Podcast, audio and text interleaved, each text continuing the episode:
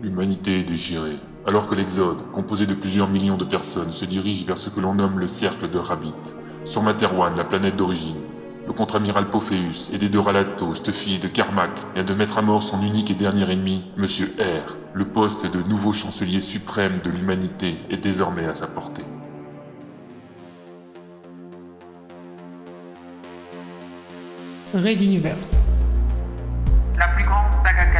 Jamais racontée en podcast. Chapitre 22.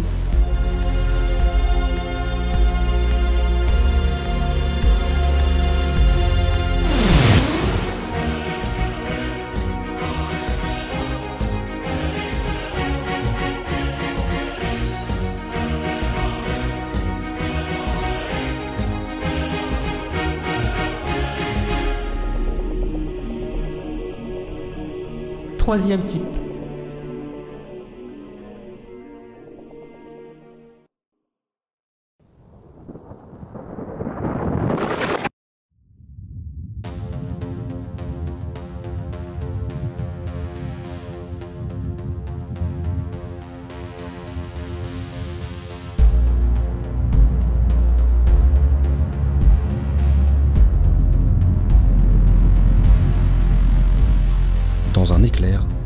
Transporteur 1 apparut là où seul le néant de l'espace dictait auparavant sa loi. Une fois n'était pas coutume, l'appareil chauffa ses puissants propulseurs et s'ébroua en vitesse infraluminique, brûlant chaque minute le lithium nécessaire à une cité. Cette zone dans laquelle il pénétrait perturbait les calculateurs sophistiqués qui déterminaient les trajectoires entre les dimensions lors des transitions. Les opérateurs des systèmes embarqués affirmaient que le taux d'erreur s'accroissait dangereusement et ne permettait que de petits sauts. Entre les temps de charge et de décharge des compresseurs dimensionnels, le vaisseau géant progressait donc de plusieurs heures en propulsion standard avant d'effectuer un nouveau saut de puce.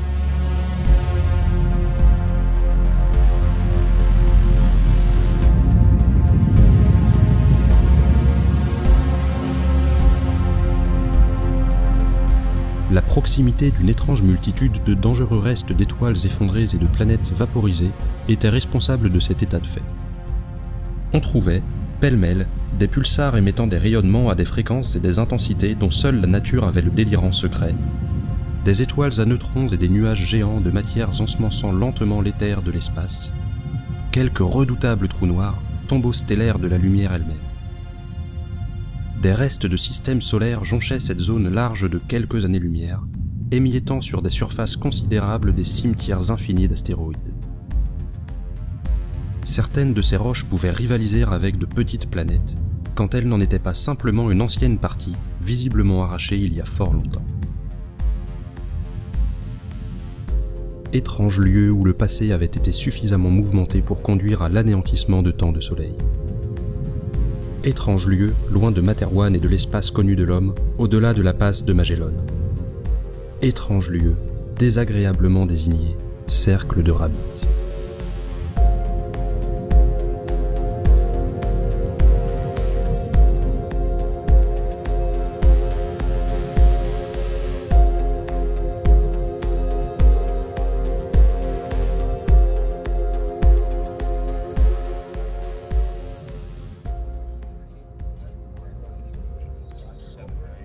Dans la salle de commandement du vaisseau, tout le monde vaquait consciencieusement à sa tâche dans un silence concentré.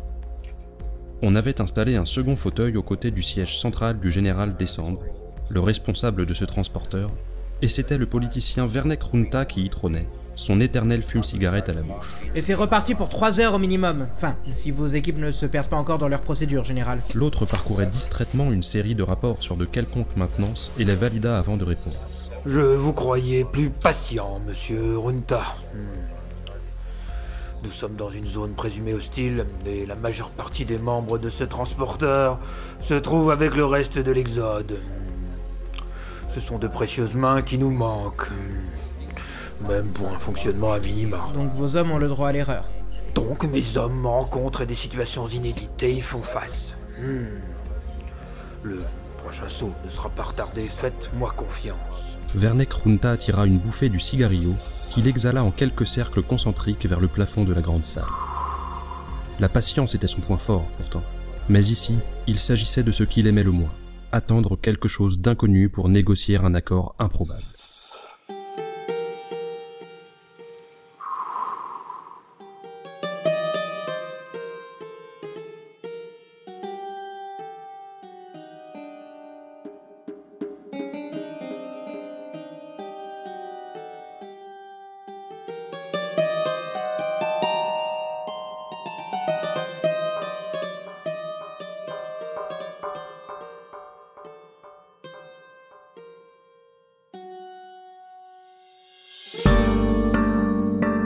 De la précédente période infraluminique, il était descendu au niveau pénitentiaire où l'on maintenait sous bonne garde la seule captive de ce transporteur, Mademoiselle Choupa, chef pirate.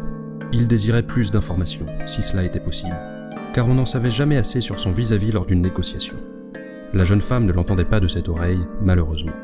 Je vous ai dit tout ce que je savais sur ce de Rabbit.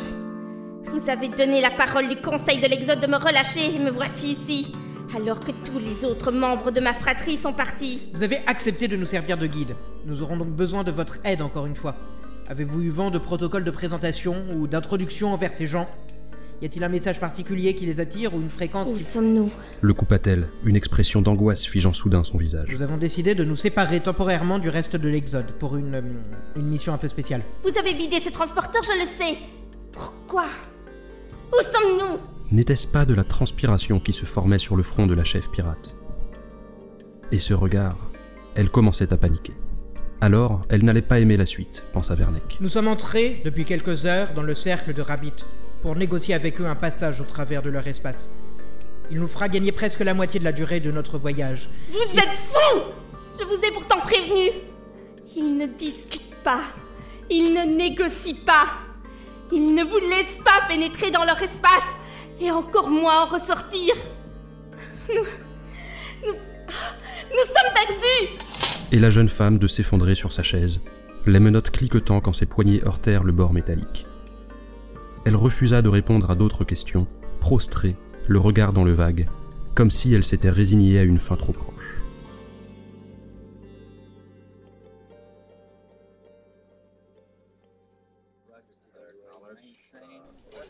Général, on est court en 32-18, distance 49.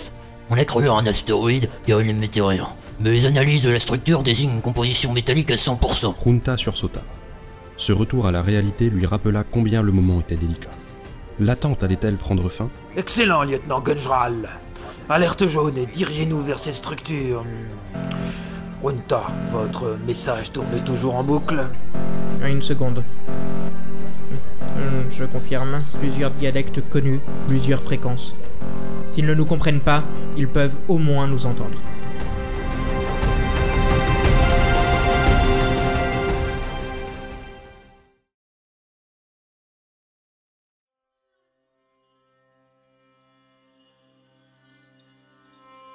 Parlement psychique Nalcoéual.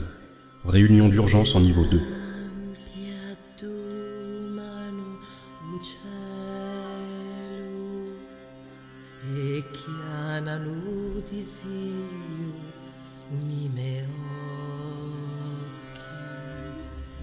Parlementaire Sichi, représentante de la caste minoritaire d'Iverba.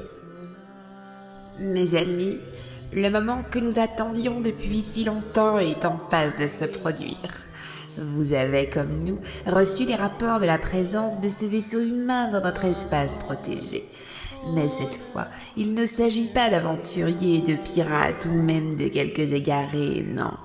Cet engin, le plus grand que nous ayons jamais croisé ces derniers cycles, émet des signaux clairs qui nous sont destinés. Les traductions sont formelles. Nous recevons une demande de concertation pour autoriser le passage à cet exode.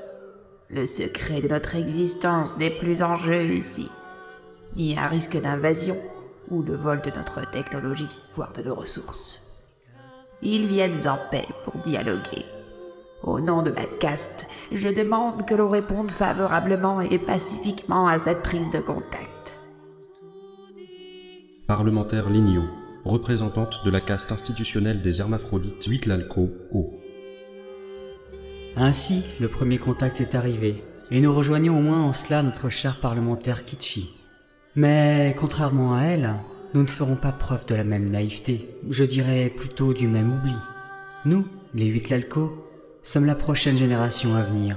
Nous aurons à traiter les suites de l'événement qui se produit ici et maintenant.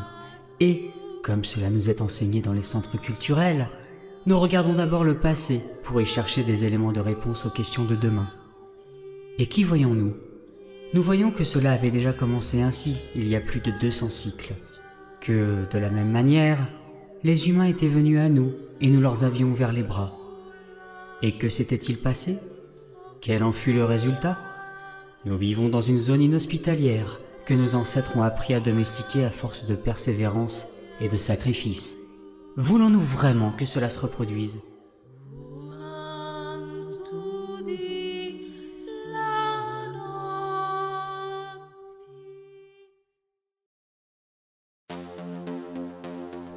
Décembre grognait, demandant analyse sur hypothèse.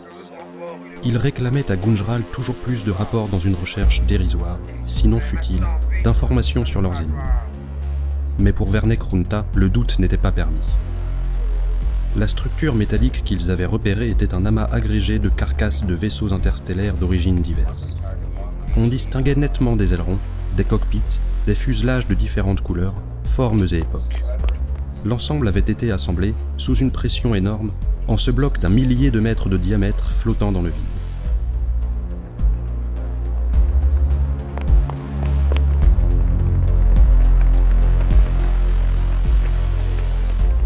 L'horreur n'aurait pas été à son comble sans quelques restes humains gravitant autour, conservés à tout jamais dans le froid de l'espace pour peaufiner le message.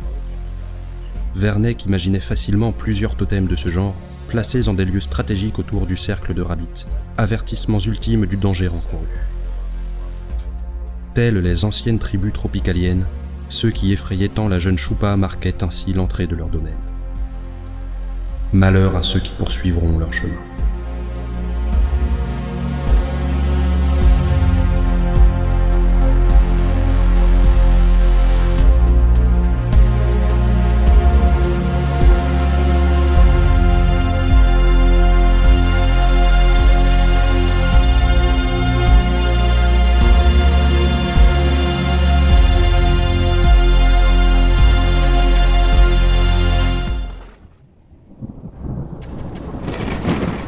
Quatre explosions de lumière, quatre transporteurs apparurent sous le firmament. Nous nous trouvons à la lisière du cercle de Rabbit, une zone tampon pas encore vraiment dangereuse, mais plus tout à fait sûre. Les transporteurs 2, 3, 5 et 7 et la quasi-totalité de l'exode survivante effectuaient leur saut de puce, en contournant autant que possible le cercle. Tel était le choix de la sécurité qui avait prévalu. Alors que Runta et Décembre recherchaient un accord, le reste des bâtiments se lançait dans un plus long voyage qui risquait de durer de très nombreux mois supplémentaires. Les communications étaient restreintes au minimum, utilisant autant que possible les liaisons par faisceau laser, préférant les déplacements physiques à la radio. S'ils n'étaient théoriquement pas menacés, la proximité d'un lieu réputé pour sa dangerosité amenait à faire profil bas.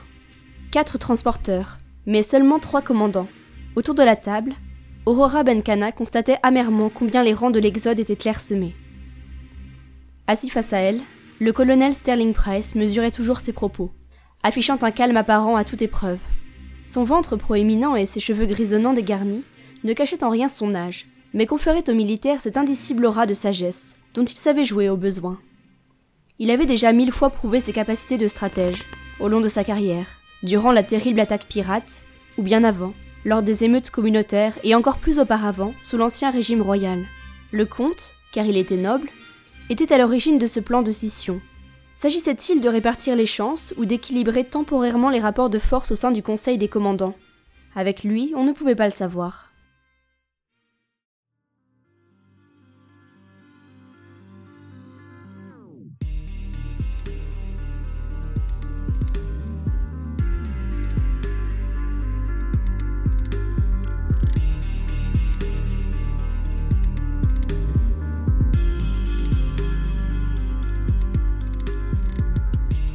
Sa droite, Aurora se sentait scrutée, détaillée, par la lieutenant-colonel Onawan. La petite femme aux cheveux courts et au regard perçant était la sœur du politicien Vernek Runta et une fervente admiratrice de Sterling Price. Elle avait accompli sa carrière depuis les grandes écoles d'officiers jusque dans les états-majors, montrant des qualités de chef comme de stratège ou de combattante. Benkana persifla entre ses dents. Les mains douces et blanches de cet énarque prouvaient que le feu de la bataille ne les avait pas souvent ternies. Mains douces et blanches. Le tendre corps d'Azala manquait à Aurora. Elle faisait lit à part depuis presque deux semaines maintenant. Seul l'encombrement absolu du vaisseau, dû à l'afflux des exodés des transporteurs 6 et 1, avait empêché la princesse de déménager définitivement. Cette situation de conflit prenait racine dans les conséquences de la victoire face aux pirates, où Benkana avait fait alliance avec la communauté nordiste et son représentant, Antonio Pernov. Leur méthode brutale avait démontré leur efficacité pour défaire les envahisseurs, pourtant bien plus nombreux, et sur plusieurs vagues, ainsi que la mise au pas des prisonniers. Ces derniers avaient depuis été relâchés sur les barges qu'ils avaient utilisées pour attaquer. Un ou deux vaisseaux pirates étaient en route pour les récupérer. Benkana haïssait personnellement leur jeune chef, Choupa. Qu'elle puisse griller en enfer, cette petite merdeuse Pernov n'avait fait que confirmer ses pensées, en insinuant que la centaine de pirates exécutés discrètement dans la cité intérieure du transporteur numéro 7 était bien plus sûrs que ceux qui s'en allaient, libres pour on ne savait où. Commandant Benkana, comment se passe le partage des ressources de votre bâtiment avec les nouveaux arrivants? La question de Sterling Price ramena Aurora à la réalité du conseil restreint. On était sur le transporteur Donawan, celui qui n'avait pas subi la seconde vague d'attaques pirates, même si les stigmates de la précédente agression marquaient toujours, ici ou là, le corps du vaisseau, et l'esprit de ses occupants. Onawan l'observait avec constance, calmement. Benkana décida de lui renvoyer son regard en répondant au colonel. Cette petite n'allait pas croire une seconde qu'elle pouvait l'impressionner, même si elle avait indéniablement de beaux yeux. Tout fonctionne comme prévu. Certes, nous sommes un peu à l'étroit, mais la force des exodés, c'est d'être capable d'accepter, pour le besoin commun, ce que d'autres refuseraient. Et vous, Onawan Ça se passe comment? Idem, répondit-elle dans un petit sourire. Mais peut-être seriez-vous intéressé par une visite informelle de nos installations. J'ai quelques idées que j'aimerais partager avec vous. Merci, mais un simple rapport pourrait suffire. Lança Aurora. La voix de Nawan sonnait étrangement, telle une mélodie à ses oreilles. Je vous invite cet après-midi. Vous pourrez rester déjeuner si vous le désirez. C'est entre chefs militaires que l'on peut le mieux se comprendre et cela nous aidera à renforcer notre cohésion. L'ancienne rebelle était troublée. Elle ignorait pourquoi, par les paroles de cette femme. On se croirait un peu comme dans ces contes de sorcellerie tropicalienne, où les mots énoncés par la voix devenaient autres lorsqu'ils atteignaient l'esprit. Je. Oui. Mais non. J'ai un rendez-vous sur le transporteur. Je passerai plus tard pour votre visite. Avait-elle balbutié en prononçant ces mots? Sterling Price en profita pour clore la réunion. De toute façon, en l'absence de décembre et de Runta, les sujets ne sont pas légion. Nous en avons fait le tour et c'est effectivement l'heure du déjeuner. Nous nous verrons demain si vous le voulez bien. Colonel Onawan, merci pour la réunion. Commandante Benkana, puis-je vous raccompagner à votre navette? Elle acquiesça, et tous deux empruntèrent l'ascenseur tubulaire qui les conduisit à la base du transporteur où se trouvait le mini-spatioport. Aurora n'eut guère la tête à échanger autre chose que des banalités avec le colonel. L'annonce à Azala de la nomination de Pernov comme second de transporteur 7 risquait d'être assez mouvementée. La visite à Onawan procurait un parfait alibi pour souffler un peu. Parlement psychique Nalkewal. Réunion d'urgence au niveau 2. Seconde partie. Parlementaire Eyoti, représentant de la caste équilibre. Mes chers collègues parlementaires, l'humanité tant haïe est à nos portes. C'est un fait indéniable. Les vaisseaux sont imposants. Le nombre d'humains est sans aucun doute important. Les plans de vol sont clairs. Il est un autre fait indéniable que le souvenir que nous avons de cette même humanité est inscrit au fer rouge dans nos chairs. La marque est encore présente sur le corps de nos enfants hermaphrodites comme sur celui de leurs parents, mâles ou femelles. Je vous le dis tout net, nous ne devons pas accueillir cette population. Nous ne devons pas les aider. Nous ne devons même pas tenter de les côtoyer. Mais pour autant, devons-nous leur faire subir ce que préparent nos forces armées en ce moment? Car notre civilisation sait être magnanime devant d'autres civilisations moins avancées, comme c'est le cas ici. Nous pourrions les balayer d'un revers de la main, et il ne resterait que des ruines fumantes de leurs bâtiments, et la trace de ce massacre, de ce génocide sur notre conscience. Le protocole d'interception, nommé à juste titre Foudre et Cendre, est en place depuis des centaines de cycles. Devons-nous pour autant l'appliquer aveuglément, aujourd'hui et ici? Je ne le crois pas. Qu'il passe, mais qu'il n'attende rien de nous, et n'ose même pas lever les yeux. En échange de quoi Nous les laisserons vivre.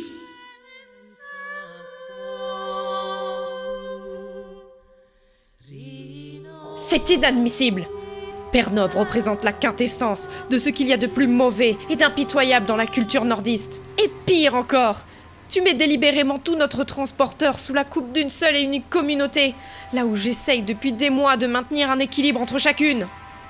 Mais comment Comment as-tu pu prendre une telle décision sans même me consulter? Azala ne décolérait pas comme prévu.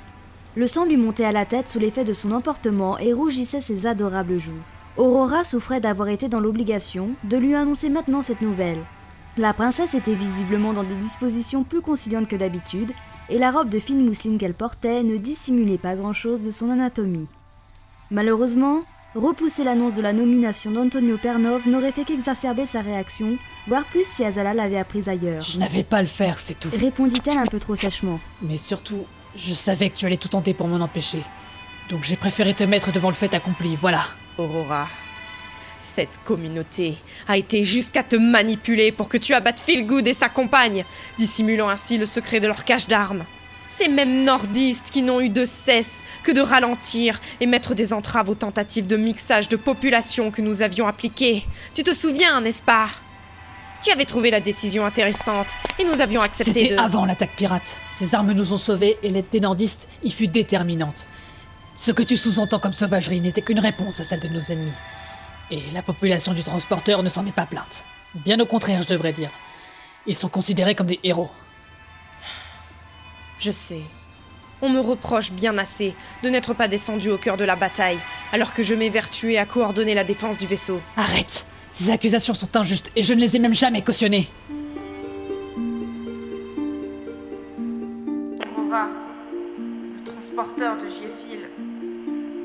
Il vient de perdre une partie de ses ponts inférieurs. Le spatioport et. Un second pont explose Par tous les dieux Le pont suivant vient à son tour de se détacher On a vu une suite d'explosions et toute la structure s'est séparée du reste du vaisseau. À-t-on des plans rapprochés Affichez-les sur l'écran principal. On... On voit des corps flotter dans le vide. Plusieurs. Quelques dizaines. Impossible de dire si ce sont des soldats ou des civils.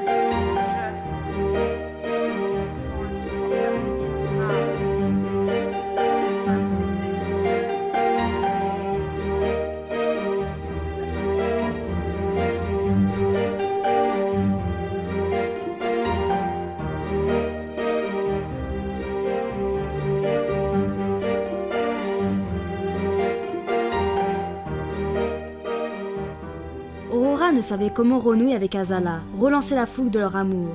Si la princesse et elle différaient de vision sur la tenue du transporteur et des exodés, elle réussissait toujours à voir au-delà et à placer leur relation comme le socle inamovible qui les unissait. Mais l'épreuve du feu était passée par là, et elles avaient souffert dans leur âme comme transporteur 7 dans son corps. Azala ne connaissait que la commandante Benkana guerrière. Elle n'avait jamais côtoyé que la femme forte et patinée par la vie de Robel, l'ancienne combattante organisatrice du quotidien en temps de paix. L'alliance avec les nordistes représentait avant tout un acte de politique intérieure dont les indices d'efficacité ne manquaient pas. La gestion des innombrables prisonniers s'était déroulée dans un calme remarquable jusqu'à ce que les membres du Conseil de l'Exode viennent y mettre leur grain de sel. Aurora savait de sources sûres que la situation avait bien changé dans les derniers temps précédant la libération des prisonniers. Les pirates étaient devenus exigeants et mutins, au point qu'on avait dû, dans certaines parties des transporteurs, refaire appel aux nordistes. Pernov lui avait confirmé l'affirmation et elle avait confiance en cet homme, aussi dur et impitoyable fut-il. Sa nomination, en tant que second, en était d'ailleurs une preuve supplémentaire et c'était cela qu'Azala ne pouvait supporter. Sa partenaire montrait publiquement sa préférence à une autre ligne que la sienne.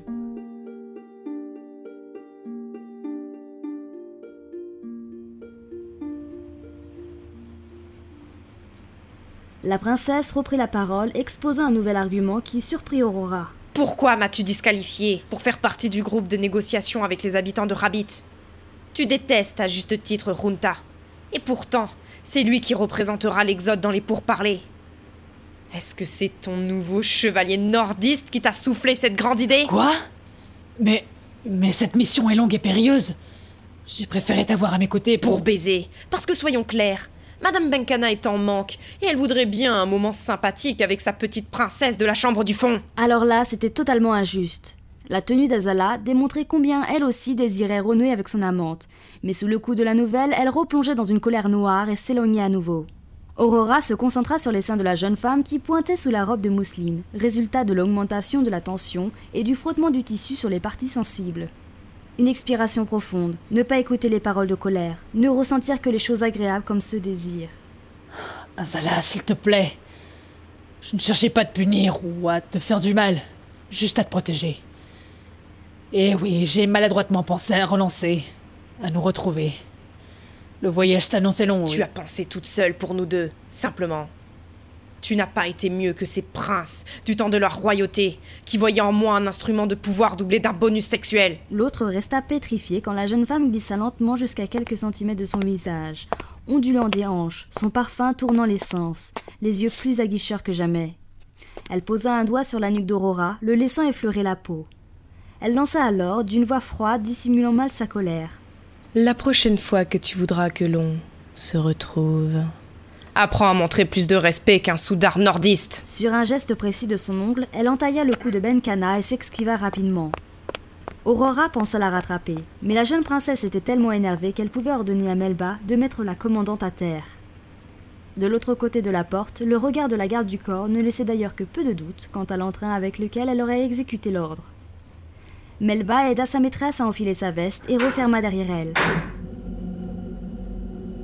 Une petite sensation de dédoublement, puis un retour à la normale.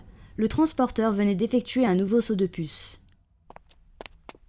Aurora n'avait pas le cœur brisé. Non, mais elle se sentait bêtement abandonnée, terriblement seule. Comment se pouvait-il qu'une femme comme elle puisse se sentir seule? Cette sensation s'était distillée lentement. Elle avait commencé un peu avant l'attaque pirate et ne s'était qu'amplifiée jusqu'à maintenant. Si la commandante Benkana avait droit à une vie, Aurora, elle, n'avait que les miettes, les conséquences des choix de la première. Elle pourrait quand même courir après Azala, lui dire qu'elle regrettait, qu'en fait la nomination de Pernov n'était pas définitive, qu'elle l'intégrerait plus à ses décisions à l'avenir. Elle s'approcha d'un fauteuil et s'assit face au grand hublot, laissant le calme absolu du firmament étoilé la vider de ses émotions. D'un geste, Aurora confirma que la coupure à sa nuque cicatrisait déjà. La seule petite goutte de sang séché put s'effacer avec le pouce et un peu de salive. Qu'allait-elle faire maintenant Un signal retentit. On lui rappelait son rendez-vous avec la lieutenant-colonel Onawan. Cette promenade pour se changer les idées ne pouvait mieux tomber.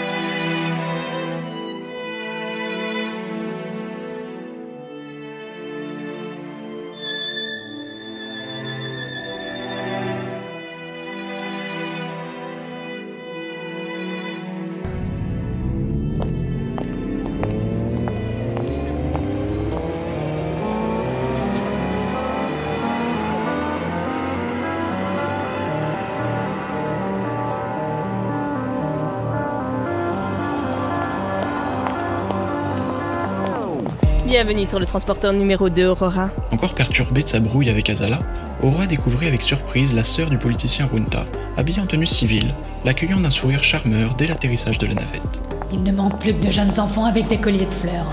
Elle eut droit à une bise sur la joue par la gradée face à elle. Onawan semblait très différente de la stricte officière habituée aux états-majors. Ici, on avait presque la sensation qu'une amie vous invitait à un lèche-vitrine et un chocolat chaud en centre-ville. Aurora se demanda s'il ne fallait pas immédiatement rompre avec cette fantaisie, puis se ravisa. C'était un jeu, un moment où la commandante Benkana pourrait se mettre au repos, et elle en avait bien besoin. Kazala disparaisse un peu de ses pensées si cela devait passer par un théâtre de fausse amitié avec Onawan, qu'il en soit ainsi.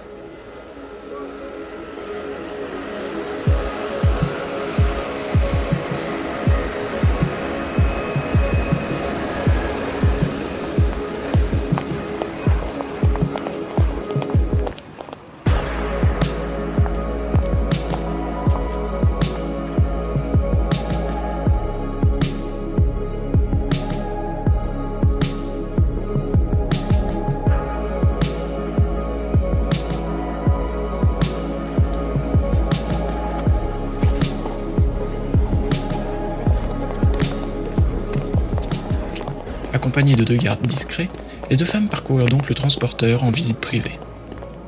Certes, elles ne firent le tour que des infrastructures accueillant les exodés des autres vaisseaux. Cela ne représenta qu'une petite partie de la promenade.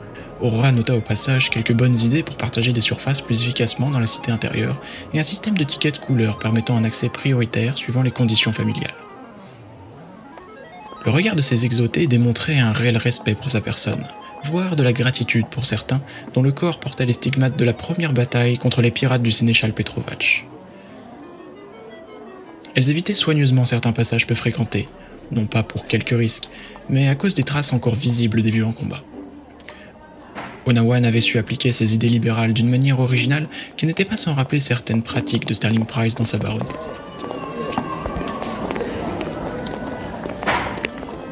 Que l'on apprécie ou pas ses concepts, le résultat demeurait tangible, et vivre sur le transporteur 2 ne semblait pas si mal en fin de compte.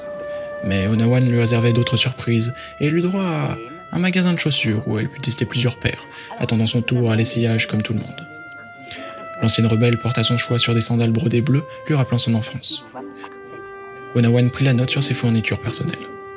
D'habitude, ce genre de moment plutôt prisé du sexe faible représentait une épreuve de patience où Aurora puisait dans ses ressources pour ne pas hurler. C'était également le cas aujourd'hui, mais à la différence qu'Onawan se révélait une hôte plutôt courtoise, voire intéressante et même des plus séduisantes.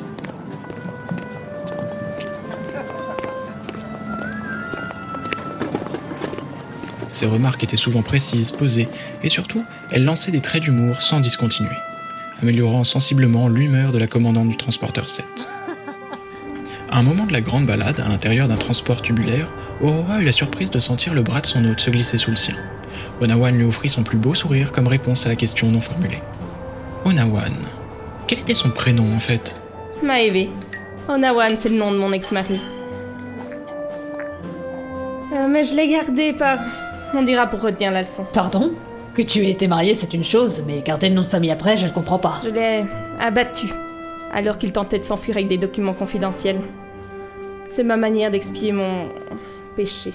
Benkana resta sans voix une poignée de secondes, découvrant brutalement que sa vis-à-vis avait également une existence passée, pas forcément rose. Tuer son mari dans le cadre de ses fonctions Comment? Péché Onawan était-elle pieuse? Maeve poursuivit, tout en signalant au serveur un second duo de chocolat chaud.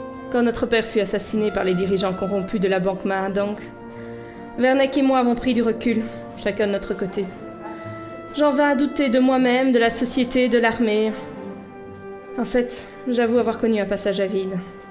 Et cet homme, Pépéto comme il s'appelait, me tenait sous ses charmes depuis longtemps. Alors, un soir, puis une semaine, puis des vacances, ensuite une demande en mariage, et voilà, nous fûmes liés, je devins Onawan. Mais ce n'était pas moi qui le désirais, c'était mes accès aux états-majors et aux plans de certaines armes dernier cri. Il comptait les revendre plus offrant, voilà. Pépéto, un nordiste Réagit Benkana, levant un sourcil interrogateur. Oui, un nordiste. Mais cette culture est passionnante en elle-même, je trouve. Rude mais droite, je pourrais en parler pendant des heures en plein de termes différents. Ils sont contradictoires sur bien des points, mais au final, ils font souvent d'assez bons choix. Mon père aussi a été assassiné. Par la petite amie d'un héros de la Révolution que je n'ai pas eu le courage de tuer de mes propres mains, quand j'en ai eu l'occasion. Rebondit Aurora. Si l'heure était aux confidences, autant entrer dans ce domaine plus intime, d'autant que la proximité avec Maëve l'avait mise en confiance. La responsable de Transporteur 2 observa quelques secondes son invité, comme si elle se retenait de lui parler de quelque chose. Oui, cette histoire est bien connue, et elle a valu à Philgood et à Adenor Kerishi une sorte d'aura mystique qui me dépasse. Mais sur le fond, la mort de Kerishi n'aurait rien changé, n'est-ce pas? Non, et c'est bien pour ça qu'elle vit encore. Nos deux pères ont eu des fins tragiques. C'est pour cela que tu as choisi l'Exode Et la discussion se poursuivit, accumulant anecdotes, décisions de vie et pralinés. Laquelle des deux profitait de ce moment pour entr'ouvrir les portes de son âme? Les deux semblaient l'assumer également, progressant toujours un peu plus dans la découverte de l'autre. Tel un rideau qui venait de se retirer d'entre deux miroirs, les commandantes des transporteurs se renvoyaient leurs propres reflets à en toucher un infini illusoire.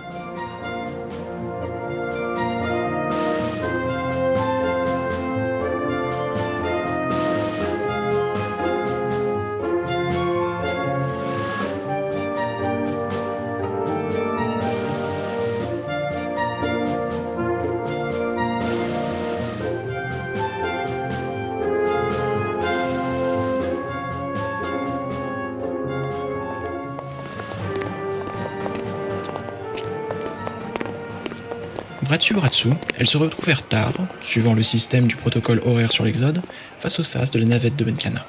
Elles se firent la bise et se promirent d'organiser un après-midi sur Transporteur 7, où Aurora se faisait fort de l'inviter à son tour dans un excellent restaurant qui... Les lèvres de Maeve Onawan se retrouvèrent caressant les siennes l'espace de quelques secondes. Aurora ne réagit pas, mais ne la repoussa pas, à la fois surprise et attentive. L'instant dura, puis dura encore, puis elles s'écartèrent. Les deux femmes restèrent immobiles l'une face à l'autre, silencieuses. Fut Aurora Benkana qui se saisit du col de Maeve pour la rapprocher à nouveau, et cette fois, offrir au nouveau couple un vrai baiser passionné qui dura, lui, un certain temps. Pudique, les gardes du corps s'étaient retournés, fusillant du regard tout passant ou docker qui semblait s'intéresser à ce que faisaient les deux femmes.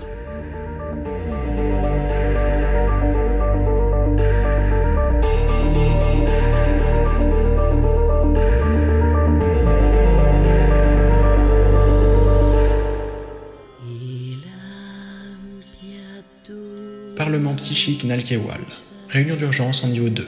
Seconde partie. Parlementaire Loxa, représentante de la caste extrême haut. Mes amis parlementaires de tous bords, je m'adresse à vous non pas en tant que représentante d'une caste ou d'un mouvement de pensée, mais en tant que femelle, pilier de mon clan. Je ne sais comment dire à quel point les réactions complaisantes, dois-je parler de frileuses, de certains membres de cette glorieuse assemblée me font encore plus frémir que la présence si proche de nous par le divin. Ils sont si proches. De nos bourreaux, viennent-ils finir le travail? Passent-ils innocemment en quête d'un quelconque butin?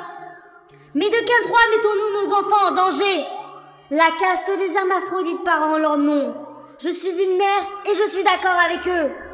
Nous ne sommes pas ici pour débattre de possibles relations commerciales avec Ragenwald, mais de laisser des hordes connues d'une espèce particulièrement nocive instaurer leurs lois chez nous, pratiquer leurs rites devant nous et nous éradiquer comme ils l'ont toujours fait. Je refuse qu'une quelconque naïveté ou peur nous conduise à risquer l'existence de ce que moi, femelle de mon clan, j'ai de plus cher. Honorables membres de ce Parlement, vous représentez les castes qui composent notre peuple. Alors faites ce qu'il exige. Éradiquez la menace maintenant. Vote à la majorité psychique. 41 voix pour et 29 contre. Le Parlement d'Alkewal, au terme de la réunion consacrée à l'arrivée d'un appareil de fort tonnage d'origine humaine à l'intérieur de nos frontières, acte pour une intervention foudre et cendre. Résolution numéro 643-18 du 212e cycle. Vernek Runta entendait les hurlements de Choupa alors qu'il venait seulement de pénétrer sur le pont inférieur au centre de commandement. Les gardiens ne savaient plus que faire. La jeune femme semblait frappée de folie furieuse et rien ne pouvait la calmer. Fort heureusement, on avait installé sa geôle à proximité de la salle principale, de telle sorte que l'on puisse rapidement la faire venir si la nécessité s'en ressentait. Le sort voulut donc que ce soit Runta qui profita de l'idée en premier.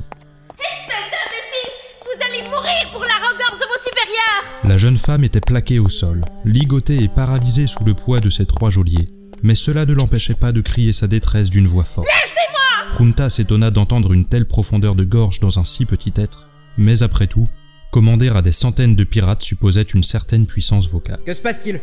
Bon, relevez-la. Madame Choupa, est-il possible que vous vous offriez en spectacle pour finir... Laissez-moi quitter ce vaisseau maintenant Non, et crier ne servira à rien. Je Le politicien ne savait comment la calmer. La pauvre fille paniquait vraiment et, malgré toute la confiance qu'il pouvait avoir en décembre et ce transporteur, cela le mettait mal à l'aise. Nous sommes déjà bien avancés dans la zone du cercle de Rabbit, et aucun incident, ni même une rencontre avec qui ou quoi que ce soit, ne se sont produits. Peut-être que Vous nous n'êtes allons... pas prêts Lorsqu'ils seront là, il sera trop tard Bon, d'accord. Faites venir un membre du personnel médical On va devoir... Soudain, un signal retentit dans la coursive. Il se répercutait de très loin, sans doute dans tout le vaisseau. Une alerte jaune? Hurla Choupa en tombant à genoux, les yeux grands ouverts, terrifiée. Elle secoua la tête dans une vraie tentative de se soustraire au son martelant ses oreilles. Ses poignets rougissaient sous la tension qu'elle leur imposait contre les menottes, le summum de la panique. Junta devait remonter immédiatement en salle de commandement, mais la chef pirate risquait de devenir vite indispensable, elle aussi. Il s'adressa aux gardes tout en s'élançant dans la coursive. Faites ce que j'ai dit Mais il faut la calmer Pas l'endormir, ok? Quelques mètres plus loin, le politicien passait un sas quand le signal sonore changea de rythme. Une alerte rouge. Le transporteur était-il attaqué? Comme pour répondre à sa question, un grondement monta des profondeurs du vaisseau, suivi d'un tremblement qui fit vibrer les cloisons.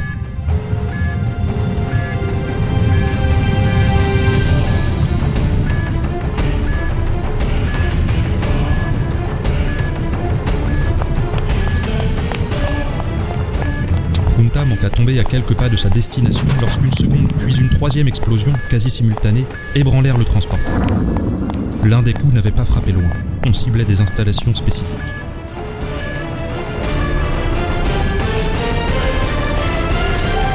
Le sas secondaire de la salle de commandement s'ouvrit devant lui, déversant sur Werneck l'ambiance de stress et d'agitation, teintée de professionnalisme, que l'on pouvait deviner. Décembre donnait ses ordres, les rapports d'avarie pleuvaient tandis qu'on dépêchait les secours sur les zones atteintes. Le lieutenant Gunjral bouscula le politicien en courant d'un poste à l'autre. Il énumérait les informations au général. Le port a été partiellement anéanti. La piste de décollage est impraticable et deux chasseurs sont en feu. Salle d'urgence Je veux nos appareils dehors immédiatement Tir de riposte des tourelles 4 et 5 pour viser... Nouveau tremblement, nouvel impact. Mon général, les deux tourelles viennent d'être détruites et un nouvel afflux d'énergie arrive. Cette fois, Transporteur 1 perdit temporairement son assiette et ceux qui ne purent s'accrocher furent déséquilibrés, dont Junta. Gunjral criait déjà son rapport alors que le vaisseau reprenait lentement son appel. Contact avec le spatioport. La salve était dirigée sur eux. Merde Fit descendre dans un accès de colère qu'on ne lui connaissait pas. Manœuvre de repli, faites-nous sortir d'ici, lieutenant Combien de temps pour qu'on puisse faire un saut? 15 minutes, mais on devrait pouvoir. Nouvel afflux d'énergie depuis l'appareil ennemi.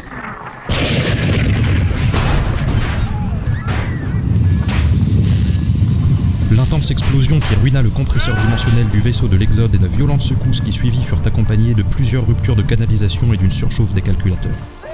Des gerbes d'étincelles illuminèrent plusieurs postes de la grande salle, brûlant plus ou moins gravement des opérateurs qui tentaient de limiter les dégâts.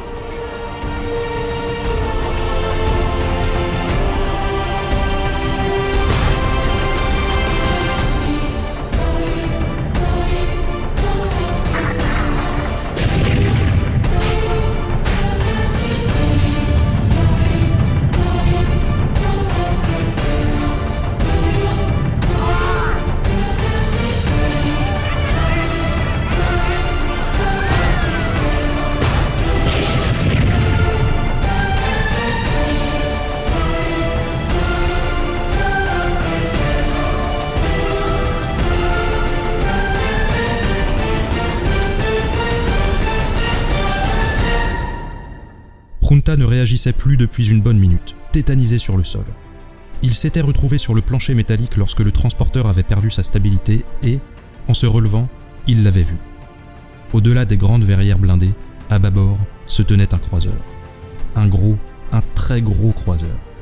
Presque deux fois la taille des géants de l'espace dans lequel l'Exode voyageait, sombre et brillant comme la surface du chasseur qu'ils avaient affronté sur Vegas 4 les minuscules points éclairés, sans doute des hublots ou des verrières, qui parsemaient ses flancs donnaient une idée de la taille démesurée de la chose qui les attaquait. Mais pire, si cela était possible, Werneck Runta reconnaissait ce monumental vaisseau de guerre. Il l'avait déjà vu, de l'intérieur comme de l'extérieur, lors de la traversée de la passe de Magellan. C'était l'un des fameux souvenirs des artefacts que les mystérieuses bulles de temps avaient ressuscités. Des images avaient été enregistrées à l'époque et les ingénieurs planchaient encore sur ce qu'ils pouvaient tirer comme connaissance de ces engins, mais par tous les dieux. Jamais, non jamais Werneck n'avait imaginé se retrouver face à face avec ce monstre. Le général Décembre cherchait désespérément une issue, sans en trouver. Par dépit, il lança deux ordres coup sur coup. Envoyez un message codé au reste de l'Exode pour qu'il qu'il quitte cette région plus vite et signaler notre reddition sur, sur tous les canaux possibles. Un minuscule flash de lumière bleue pulsa de l'immense croiseur ennemi et un local adjacent explosa. Le souffle brûlant endommagea le sas d'où était sorti Runta et évanouit les derniers espoirs des exodés, au point que Gunjral ne prit même pas la peine de vérifier ses paramètres lorsqu'il fit son rapport. C'était le centre de communication. Ils savent ce que l'on fait. Mon général, ils nous suivent en direct. Encore un afflux.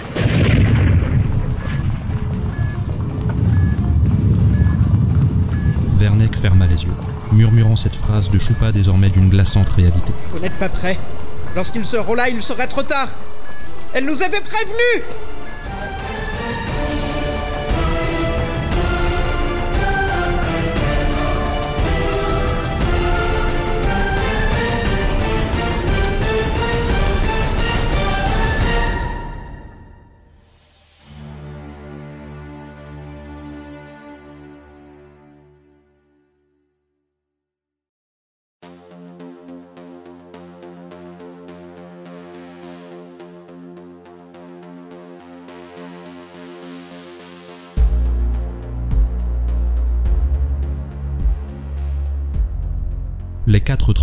qui naviguaient à la lisière du cercle de Rabbit étaient immobilisés, menacés par une vingtaine de croiseurs ennemis.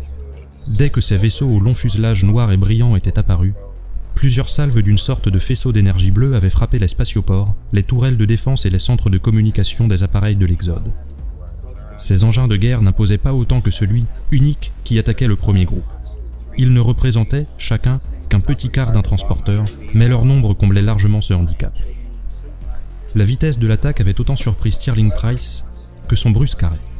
Ces êtres avaient parfaitement paralysé les transporteurs, mais ne cherchaient pas, encore, à les détruire. Preuve en était qu'ils tournaient désormais autour du convoi des exodés, tels des faucons prêts à fondre sur leur proie. Que désirait-il vraiment? Le colonel décida de lancer les préparatifs d'une possible contre-attaque.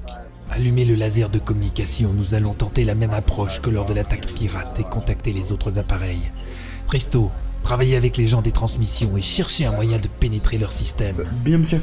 répondit le jeune informaticien de génie. Il se dirigeait vers les opérateurs en question lorsqu'un des croiseurs tira une salve qui réduisit en taux fumante le dôme supérieur et son laser à quelques dizaines de mètres du centre de commandement. Le colonel Stirling Price comprit immédiatement et avertit son équipage. Messieurs, ils nous entendent d'une manière ou d'une autre. Que tout le monde prenne ses précautions. Quoi? Mais euh, comment ils peuvent faire ça? S'inquiéta Edmund Tristo, un début de panique dans la voix. Aucune idée, mais dans ces cas-là, il faut imaginer le pire, mon garçon. Des manteaux très puissants, peut-être. Hein? Mais, mais on est foutus Chanter ou jouer de la musique tout en travaillant, cela brûlera un peu vos pensées et tout système d'écoute. C'est un vieux truc de militaire. Et joignant le geste à la parole, il fredonna, de plus en plus fort, une ancienne comptine, tout en s'interrogeant sur ce qui pouvait bien retenir leurs ennemis de les anéantir sur le champ.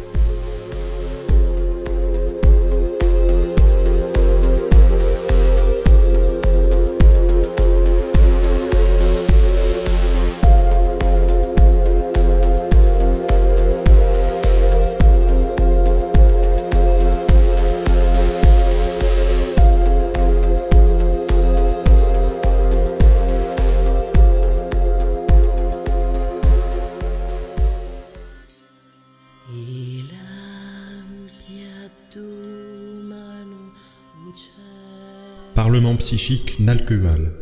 Extension de la réunion d'urgence en niveau 2.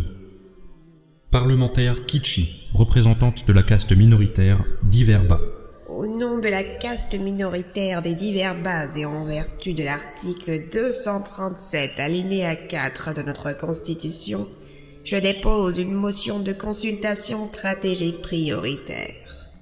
Elle concerne le sujet de cette réunion, soit l'arrivée de ces humains sur un territoire que nous contrôlons. En attendant que le Conseil en stratégie de cette Assemblée statue sur leur devenir, toute opération en cours doit être suspendue jusqu'à nouvel ordre. J'insiste pour que cela soit transmis immédiatement à l'état-major et aux responsables de l'attaque. Application de l'article 237 alinéa 4. Le Parlement devra réunir le Conseil en stratégie sous trois unités horaires et proposer son analyse de la situation. Ordre est désormais transmis aux forces Nalqueal d'interrompre séance tenante l'opération Foudre et Cendre.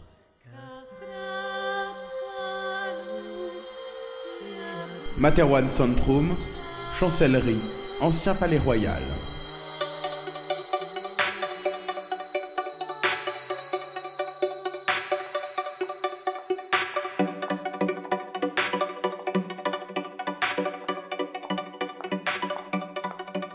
Le ministre de la Sécurité, Ralato Ouli, avançait le long de l'interminable couloir conduisant au bureau du chancelier suprême, Angilbe Pophéus.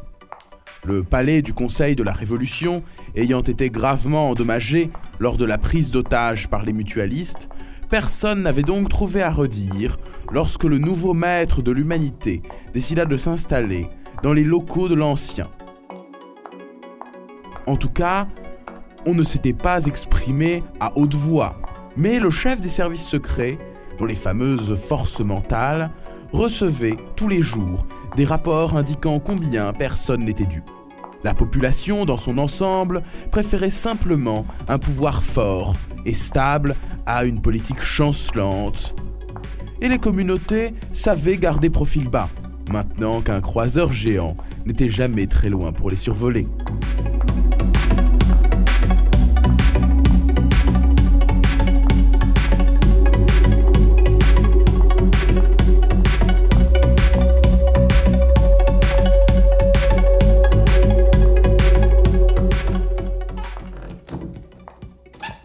Portier lui ouvrit l'entrée de l'antichambre. Ralato en profita pour resserrer son col, lisser un peu sa tenue et s'asseoir sur un des bancs d'attente. Le colonel Ouli étudia la décoration. D'une lourdeur toute royale, elle multipliait les moulures, dorures et ornements. Le plafond était entièrement recouvert d'une peinture célèbre représentant un homme sur la tête d'un dragon qui écrasait de ses pattes avant de petits êtres ovales indéfinis. Et dire qu'on l'apprenait aux enfants dès l'école, alors qu'ils posaient, en ce moment, les yeux sur l'œuvre originale. Si les caméras dissimulées ne le surveillaient pas, il irait gratter le secrétaire installé en face pour confirmer que ses angles étaient bel et bien dorés à la feuille d'or. La révolution s'était déroulée en douceur, en fin de compte, et le peu de pillage recensé s'était déroulé dans des lieux éloignés. Le colonel ne doutait pas d'y voir là la marque de révolutionnaires comme Jeffy ou Arlington.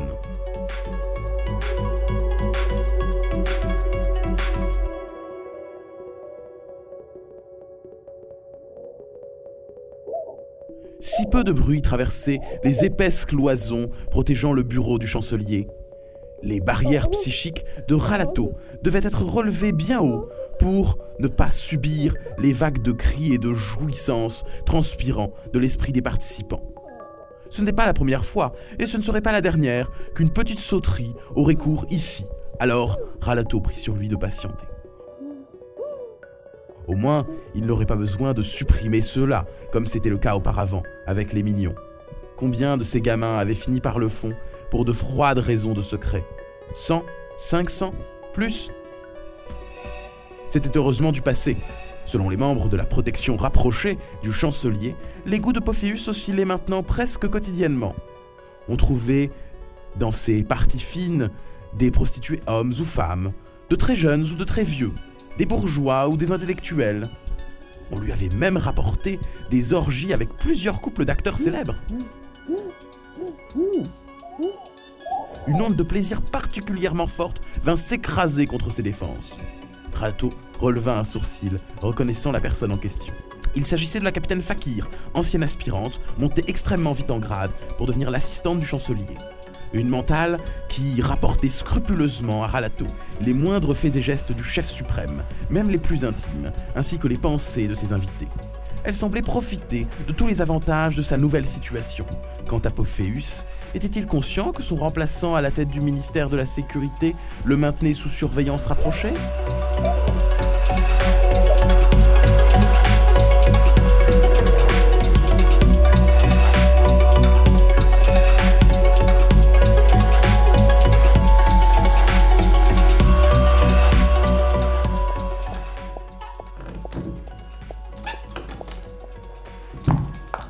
La porte extérieure s'ouvrit sur un nouveau participant à la prochaine réunion, Carmack Stuffy, un des quatre, comme il était maintenant coutume de les surnommer, dans les couloirs du ministère.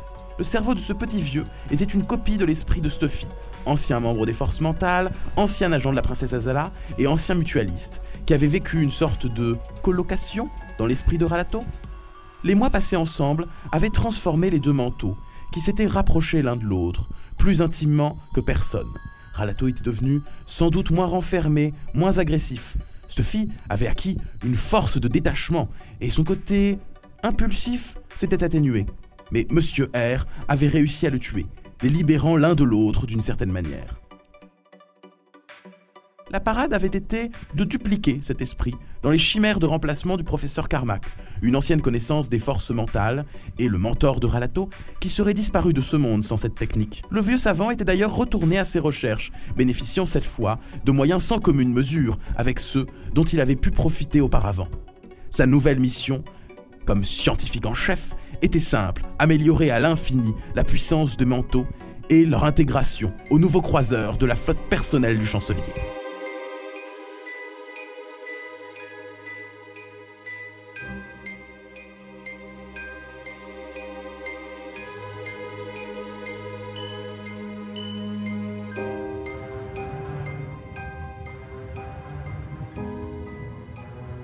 L'ombre de l'un de ces engins géants, survolant la ville, chassa momentanément la lumière, et le Carmack Steffi resta quelques secondes pensif, regardant passer le monstre aérien par-delà la fenêtre.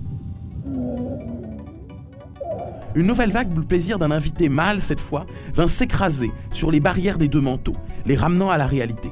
Stuffy ne put retenir sa surprise. Encore? Mais il ne s'arrête jamais Disons qu'il redécouvre des choses, ou plutôt qu'il profite d'un sentiment de sécurité oublié depuis longtemps. Tenta Ralato comme explication. Le soudain appétit sexuel gargantuesque de l'ancien contre-amiral restait tout de même une énigme, même pour lui. Je suppose qu'il a toujours été comme cela, oui. Sinon, quoi de neuf au ministère? Demanda Stuffy en s'asseyant aux côtés de son ami. En quelques semaines à peine, un mois, les Carmack Stuffy s'étaient légèrement différenciés les uns des autres. Celui qui remplaçait Alpha, alias Monsieur R, à la tête des mutualistes, s'était encore un peu plus endurci, même si les contacts avec ces hommes demeuraient toujours par silhouette et à distance. Sa mission consistait à poursuivre les attentats, tout en les rendant moins meurtriers. C'était toute une mécanique que de simuler une tension terroriste en limitant au maximum les victimes, par exemple en évacuant moins d'une heure avant. Pendant ce temps, celui qui dirigeait la communauté souriante devenait de plus en plus philosophe.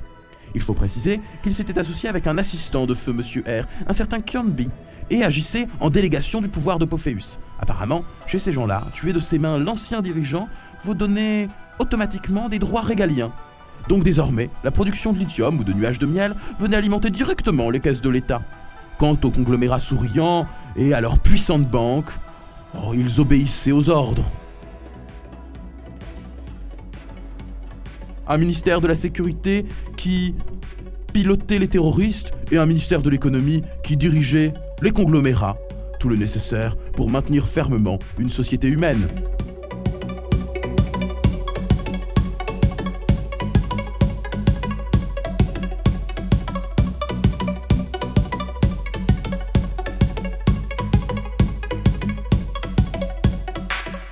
Derniers Stuffy collaboraient directement avec Ralato. L'un le remplaçait à la tête des forces mentales et l'autre voyageait au gré des missions spéciales quand il ne passait pas en revue les équipages des nouveaux croiseurs. C'était celui-là qui était assis aux côtés de Ralato en ce moment.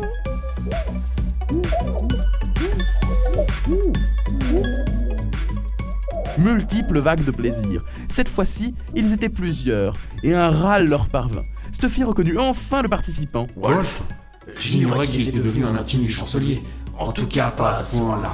Il s'était trouvé à la tête de l'abattement légal de la royauté. C'est un malin comme Pophéus. Il a toujours su tirer son épingle du jeu, et je ne serais pas étonné que ces deux-là soient mis d'accord pour le vote du Parlement de la semaine dernière. Stuffy pouffa doucement, puis se reprit et dit simplement Majorité absolue et aucune abstention. Et nous n'y sommes pour rien. Poursuivit Ralato, songeur. Je n'avais dépêché personne pour faire pression sur les parlementaires. Tout cela s'est arrangé en coulisses d'après mes informations. Wolf profite visiblement des fruits de ses bonnes intuitions. Président de l'Assemblée parlementaire, seconde place dans la hiérarchie de l'État. Tiens, c'était le bouquet final. On est en train de se rhabiller là derrière. Ralato reçut presque immédiatement le rapport de Fakir et confirma par un petit balayage psychique les propos de son voisin. Seul l'esprit du chancelier était fermé au pouvoir des manteaux, à la suite d'un accident ayant eu lieu lors d'une expérience du professeur Carmack. Au fait, reprit Stuffy en lui tapotant l'épaule. J'ai pas l'occasion de te féliciter pour ta promotion. Je l'ai apprise seulement hier, mais. Mais enfin, bravo, mon vieux. Colonel, ça irait bien alors Cafetière et toilette privée. Tu ne peux même pas imaginer le luxe. Et tous deux partirent dans un petit rire enfantin. Les opportunités pour s'amuser leur manquaient ces derniers temps, contrairement au chancelier.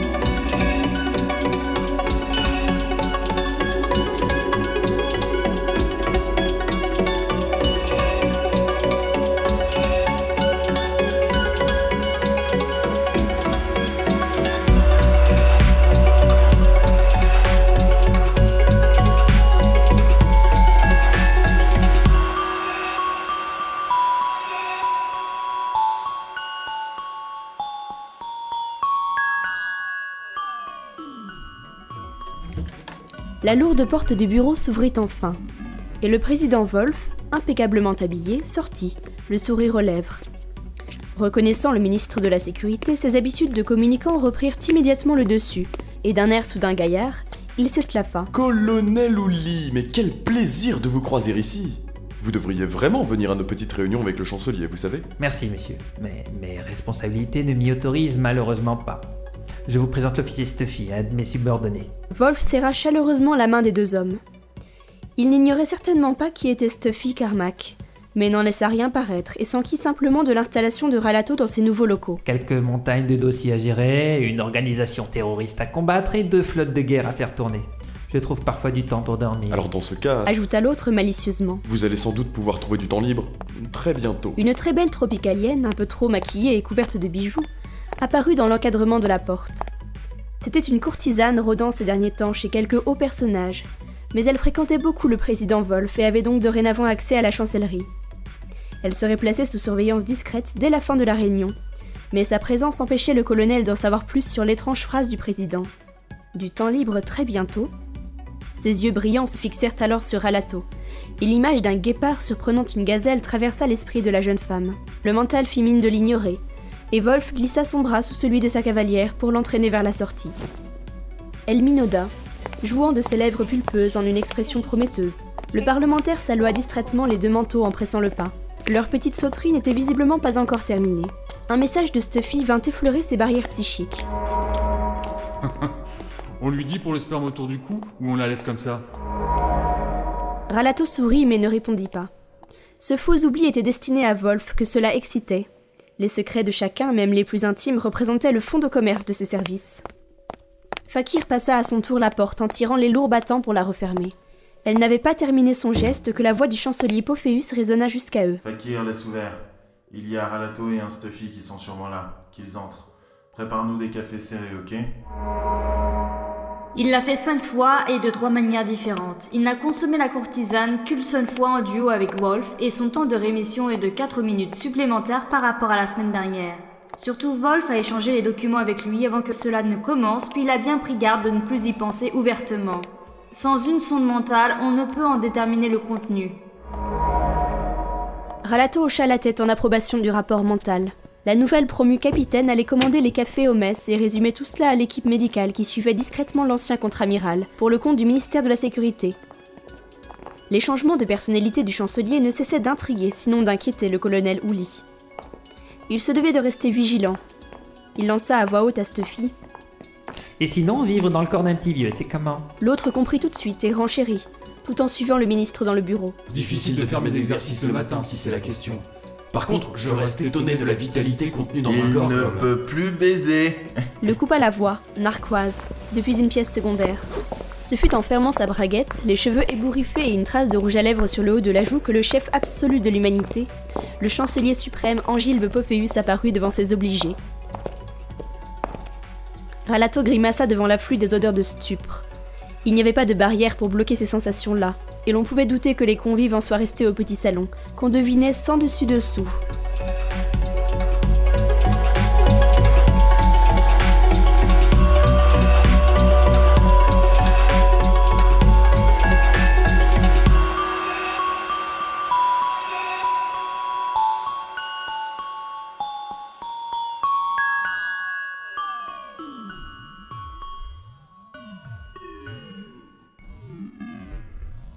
Pophéus suivit l'expression de son ministre.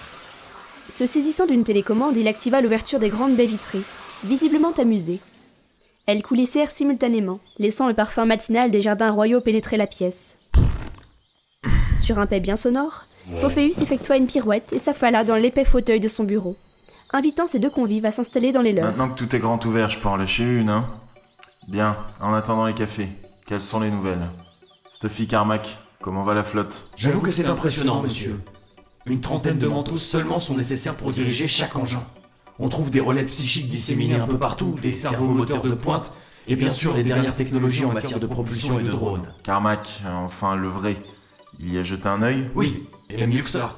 Il a déjà augmenté la portée des relais psychiques, c'est en cours de déploiement sur la flotte. Entre nous, il semble beaucoup s'amuser. Pas étonnant. Il n'a jamais eu des technos de cette envergure sous la main jusque-là. Passe-lui le message que je veux un système de canon à résonance opérationnel dans les prochaines semaines. Tu préciseras que j'ai fait porter le nécessaire dans l'appareil 27. Je crois qu'il tourne autour de la zone nordiste. Et qu'il s'y installera désormais avec armes et bagages.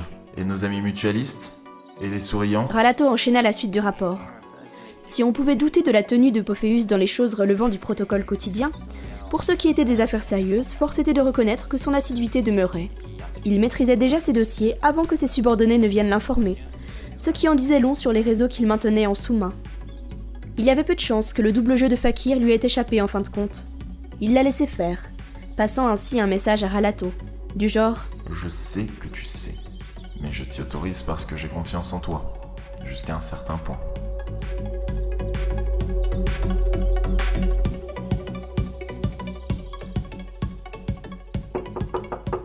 On toqua à la porte. C'était justement la capitaine, portant un plateau sur lequel fumaient quatre grandes tasses. Elle distribua posément les couverts, servit le breuvage de chacun, posa une coupelle contenant quelques viennoiseries et vint s'asseoir sur les cuisses de Popéus. Chancelier. Stuffy faillit en lâcher son café quand Ralato se saisit simplement d'un petit croissant. On lui avait évidemment rapporté ce genre d'excentricité, mais cela ne posait pas de gros problèmes tant que ça ne se produisait pas en public, enfin pas trop souvent, pour que ses services puissent étouffer l'affaire. Pophéus claqua la fesse de sa maîtresse et enchaîna. J'aime bien la vie, moi. Bon, première décision de la semaine. Je veux que dans chaque ville de plus de 500 000 habitants, on baptise une avenue principale du nom de Docteur Calandre Auré. Et j'ai aussi entendu dire que l'artiste prévu pour sa statue sur la place... euh, la place machin là-bas, là, le- Bref, l'artiste n'est pas d'accord avec les petits anges aux pieds Euh. Oui, je crois, monsieur. Modéra Ralato un peu embêté. Mais c'est du ressort de l'urbanisme, non? Il y a déjà beaucoup à faire avec. Je m'en fous. Tu vas lui envoyer un ou deux gars pour lui expliquer la différence entre un client lambda et moi. Je veux que ma calande ait une toge qui flotte au vent et des petits anges qui la vénèrent. Point barre.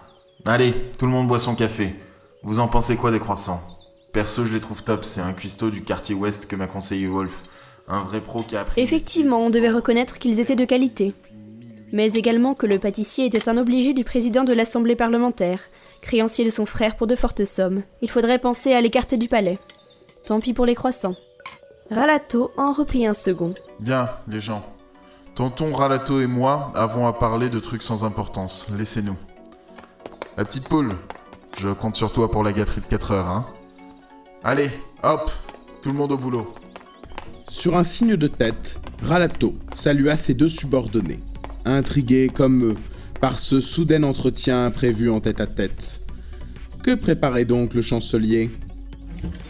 Ce n'est qu'une fois la porte bien refermée que celui-ci ouvrit un tiroir et en sortit une nouvelle télécommande qu'il activa. Un ronronnement monta du plancher, puis se fondit dans le murmure ambiant. Un système de protection? C'était un mélange de plusieurs pare-feux psychiques et physiques, parasitant des écoutes à distance, des émetteurs cachés et bien évidemment des manteaux. Ralato ignorait que Pophéus avait fait installer un de ses coûteux gadgets dernier cri, mais il s'inquiétait encore plus de ce qui allait suivre. Il ne fut pas déçu. L'expression du chancelier sembla fondre sur son visage, faisant place à une peinture digne d'un artiste torturé par la folie. Les muscles zygomatiques étiraient un sourire bien trop large pour ce long visage noueux. Des rides inconnues apparaissaient sur le front, les pommettes et le cou. Mais c'était évidemment à la hauteur du regard que la frayeur prenait sa source. Les yeux étaient exorbités, au point de bleuir tous les lourds cernes qui se creusaient encore, dessinant beaucoup trop la structure osseuse. Les sourcils s'ébouriffaient, remontant le front en une pointe satanique. L'ancienne cicatrice, plus rouge que jamais, marquait plus qu'à l'accoutumée l'une des tempes du chancelier. La transformation faciale de Pophéus se déroula devant un Ralato abasourdi, assistant en direct à l'une des interprétations les plus pessimistes transmises par son service médical. Schizophrénie avancée et double personnalité. La situation empirait et le ministre mental redoutait la suite. Une voix éraillée, à la limite de l'intelligible, sortit des profondeurs de la gorge de Pophéus. Elle résonnait de folie dans chacun des sons émis. Tu vois Tu vois cette grande, cette, cette belle et grande flotte, cette flotte Eh bien, figure-toi que c'est pas pour le putsch qu'elle est prévue. Non, pas pour ça. Ralato vécut les secondes suivantes comme un supplice, des sueurs froides remontant le long de son épine dorsale. Instinctivement, il releva ses barrières mentales, comme un enfant se cacherait derrière ses bras devant un danger. Pophéus toussa, manqua de suffoquer, puis se reprit, poursuivant son explication d'une voix brisée. L'Exode L'Exode L'Exode Il faut les détruire L'Exode, il faut les détruire Azala... Azala et toute la clique des exodés ne, ne doivent pas survivre. Pardon, monsieur? Ne put s'empêcher de demander à Lato, la surprise prenant le pas sur l'inquiétude. On va envoyer la totalité de la nouvelle flotte à la, à la chasse, à l'Exode, tu vois. Ils doivent les rattraper. Ils doivent les rattraper et les anéantir.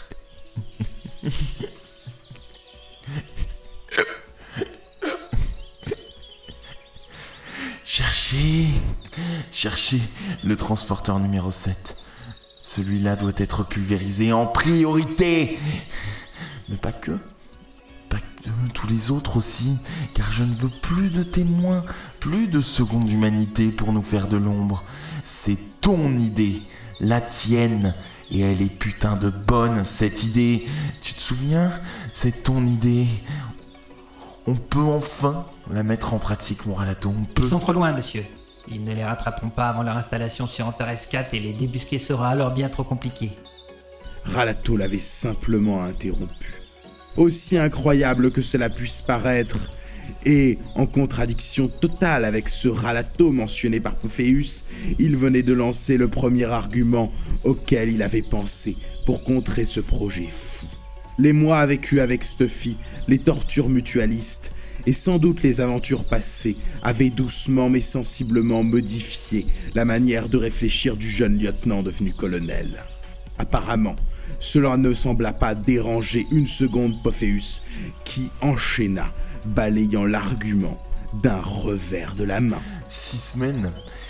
La flotte est équipée avec les derniers modèles de compresseurs militaires, le top du must du meilleur. Ils, ils sautent 7 ou 8 fois plus de dimensions à chaque transition. Le rendement de leur calculateur est... Bref, le top. Ces vieilles tôles de transporteurs de l'Exode ne feront... Pas le poids. Il y a aussi la mise en garde de Monsieur R. Insista Ralato. Il avait évoqué des civilisations au-delà de la passe de Magellan. C'est dans mon rapport, et le Stuffy à la tête des souriants effectue des recherches dans ce sens sur Talbot. Une arrivée massive de vaisseaux de guerre risquerait de déclencher... C'est quoi? Une guerre? Mais c'est une flotte mentale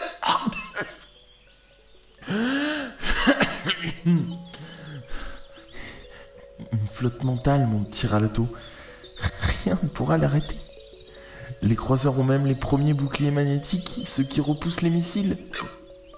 Ils vont avoir ce fameux canon psychique qui. qui. qui, qui rira les cerveaux ennemis. C'est pas trois pirates qui nous arrêteront. Il n'y aura pas de guerre, car nous allons enfin restaurer la, la grandeur de notre civilisation. La grandeur de notre civilisation. Restaurer la grandeur de notre civilisation. Ralato n'en revenait pas de ce qu'il entendait. Cette fois, l'état de Pophéus risquait de devenir un problème dépassant largement le cadre de la bienséance quotidienne. Oui, oui. Oui Nous allons élargir l'influence de Materwan au-delà de la passe. Il est temps de récupérer le juteux commerce des ressources qui se trouvent là-bas et d'y envoyer notre administration. On va mettre plein de fonctionnaires, des impôts, des trucs comme ça. La royauté y avait tout abandonné aux pirates et aux aventuriers de merde. Tu me tires trois coups, mon. Mon Ralato. On s'agrandit, on fait des sous, et on brise enfin le monopole en lithium des souriants. Le colonel Ouli remua sur sa chaise, mal à l'aise, tandis que Pophéus éructa une de tout, tout en se grattant l'entrejambe. Une colonisation militaire intensive qui remplacerait les rares missions d'exploration, c'était risqué. Mais bon, Pophéus avait par contre insisté sur la destruction du transporteur 7. Pourquoi? Peut-être Alato ne se souvenait que de la princesse Azala qui se trouvait à bord et le chancelier n'avait pas de raison valable pour la haïr à ce point. Soudain il sursauta. Et si c'était son frère? Fabio voyageait avec l'Exode et probablement à bord du numéro 7. C'était certainement lui que Pophéus voulait détruire. Il tenait à faire disparaître les ultimes traces d'un passé empli de lourds secrets qu'ils avaient partagés, dont la fameuse mort du roi, comme l'avait suggéré R. Une puissante flotte mentale contre un mental puissant. Cela semblait logique. Mais alors, pourquoi avoir attendu tout ce temps et ne pas l'avoir fait disparaître quand il était à leur merci, prisonnier de la forteresse souterraine Quelque chose ne tournait pas rond.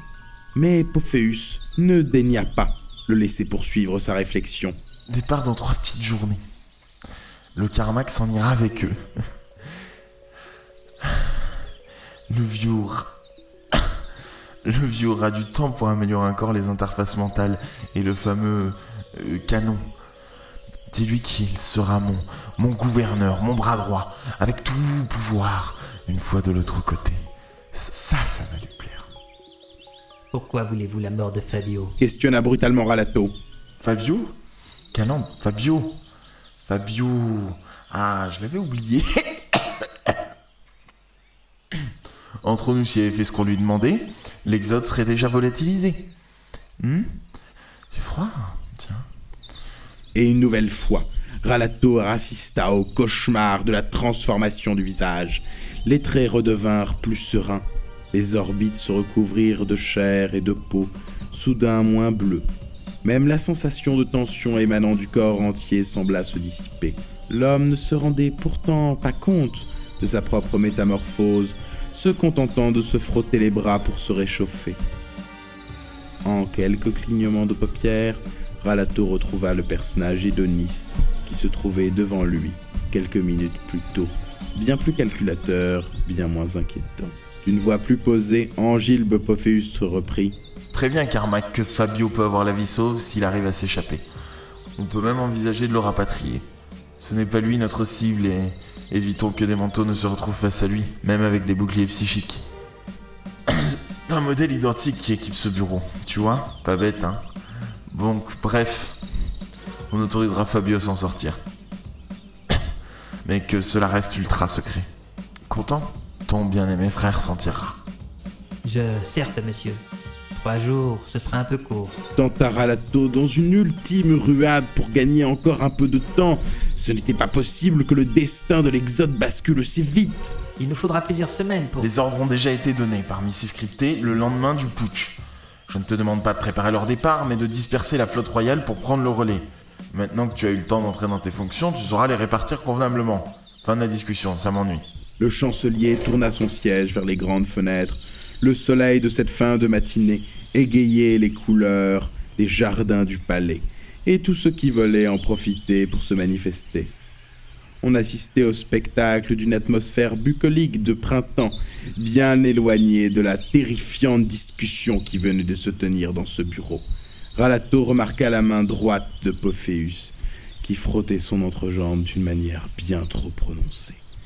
Il se leva, préférant quitter la place avant d'assister à quelques démonstrations inavouables. Au moment de refermer la porte, le chancelier l'apostropha. Dis à ta petite fakir de venir tout de suite. Il y a urgence. Le ministre Ourli tira la clenche et traversa l'antichambre rapidement.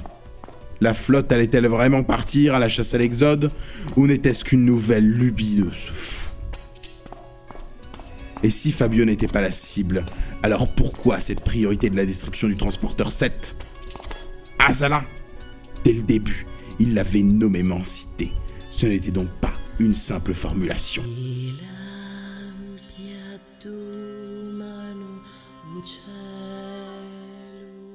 Conseil restreint en stratégie du Parlement psychique Nalquewal. Réunion extraordinaire. Parlementaire Loxa. cette réunion n'est que de faire diversion pour gagner du temps. La caste d'Iverba est prête à toutes les bassesses pour nous imposer ses idées folles, jusqu'à mettre notre peuple en danger en usant des rouages de notre propre constitution. Parlementaire Kichi. Le fondement même de notre société est basé sur le droit à chacun de mettre en avant ses idées. Ce n'est pas vous, Loxa, qui changerez cet état d'esprit. La caste extrême haut n'a jamais accepté qu'une possibilité d'ouverture puisse amener une plus grande sécurité au Nalkowal. Pourtant, les humains sont nombreux, bien plus nombreux que votre propagande le divulgue, il me semble. Si un jour prochain ils venaient en masse dans cette partie de l'univers, c'est une guerre totale sans aucune certitude de victoire. Objection de parjure constitutionnelle. La parlementaire Kichi vient de mettre en doute l'efficacité de nos forces armées. Je demande à ce que le président de la séance fasse retirer séant son intervention. Et j'ajoute que chaque seconde qui passe, la pénétration dans notre espace de ces vaisseaux de guerre ennemis est plus importante. Nous Ils sont déjà hors de combat. Leurs moyens de propulsion et de communication ont été neutralisés. Que venez-vous pérorer ici votre haine des autres en voulant achever ainsi ces pauvres êtres? Qu'êtes-vous donc, Loxa, pour laisser envahir votre discours d'une violence aussi palpable? Un de mes aïeux fut le seul rescapé d'un raid de ces pauvrettes, comme vous dites. Ils tuèrent sans pitié 38 Nalkewal, dont 12 hermaphrodites à peine éclos. Leurs appareils d'invasion sont affaiblis. Anéantissons-les maintenant. Je demande de passer au vote, Monsieur le Président.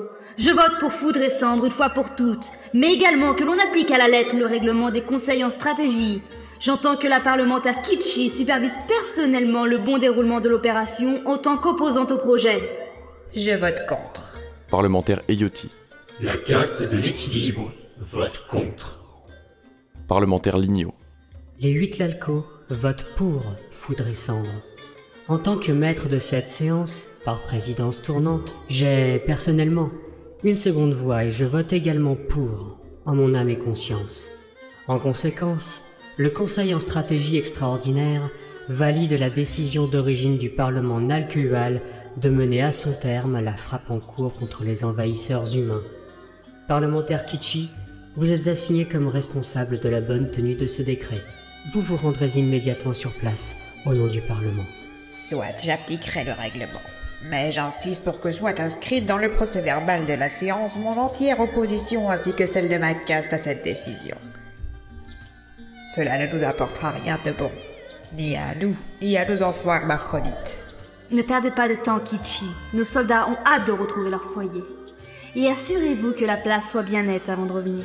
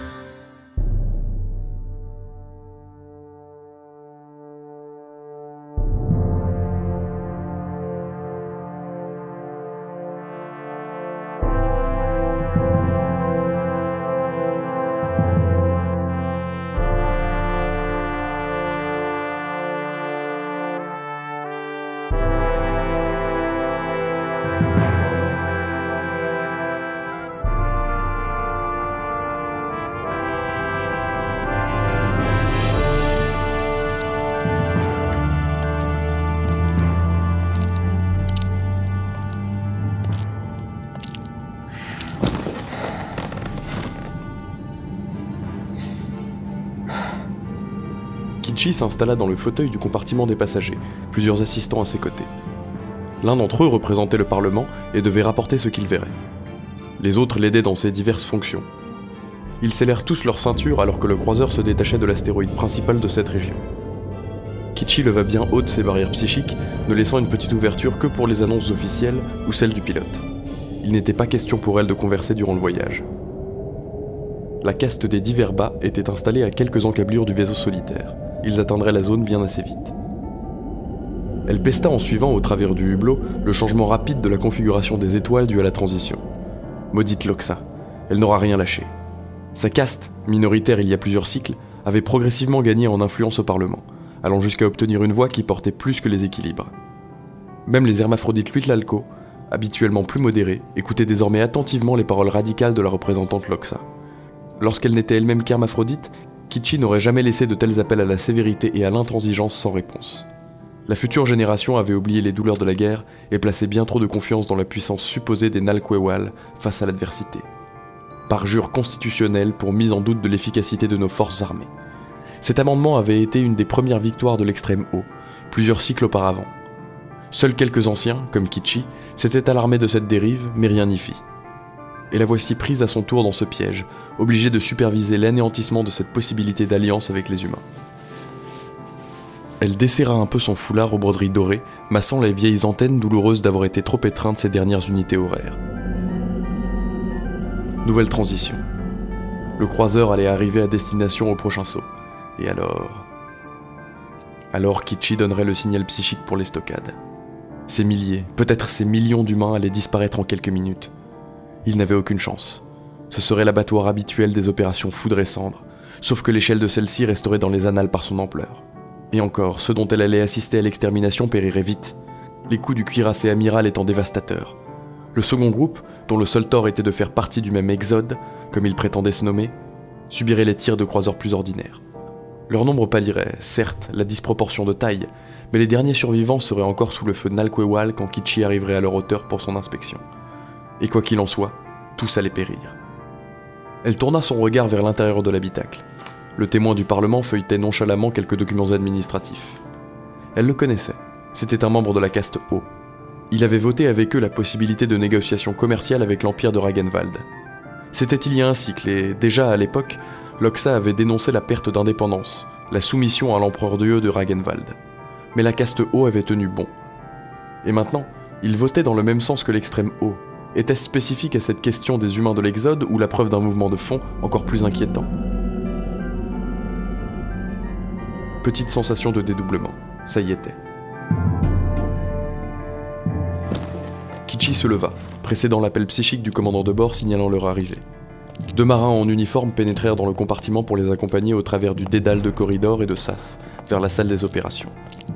L'un des deux était encore jeune, à peine sorti du stade hermaphrodite, et il dissimulait mal ses émotions. La discipline se relâchait-elle dans l'armée? Deux de ses assistants, derrière elle, le notèrent également et s'en amusèrent. La parlementaire leur lança un regard sévère et ils reprirent une mine grave. Kichi perçut encore quelques effluves du marin. Autrefois, ce genre de manquement aurait été immédiatement sanctionné, ou tout du moins corrigé avec vigueur, et ne se serait pas déroulé à bord d'un appareil mis à la disposition du Parlement. Trop de confiance, pensait-elle tout à l'heure. Dans tous les cas, le jeune Nalquewal trépignait d'impatience d'assister à sa première foudre et cendre, mélange d'excitation et d'appréhension. Vu le carnage annoncé, il allait être servi au-delà de ses espoirs. Kichi s'inquiéta secrètement qu'il y prenne goût. La salle de commandement se révéla modeste, plutôt destinée à l'observation qu'à un état-major de guerre. Sur les représentations holographiques, le cuirassé amiral tenait en joue un engin à peine plus petit que lui. Kichi en frémit. Les humains pouvaient construire des monuments spatiaux de cette taille Était-ce un bâtiment conçu pour la bataille Les informations affichées autour de lui ne mentionnaient pas la présence d'armes en surnombre, non, par contre, des grands espaces de stockage emplissaient son cœur, visiblement occupés par des... des habitations. Que n'avait-elle pas été vérifiée la définition du mot humain d'exode avant de se présenter au Parlement?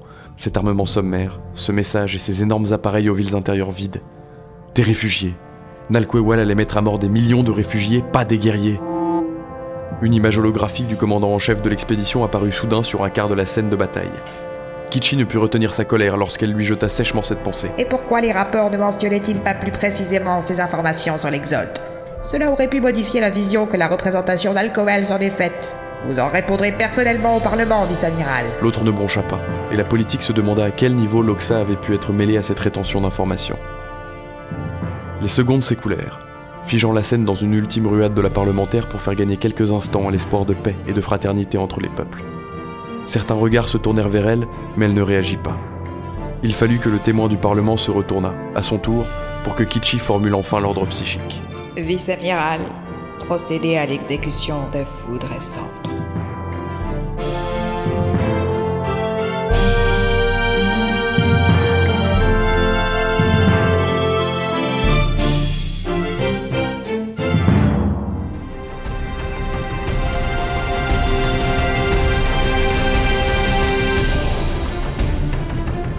Quasi simultanément, les capteurs relevèrent un afflux d'énergie en plusieurs endroits du cuirassé, signe indubitable que les canons étaient déjà sous tension et prêts à tirer.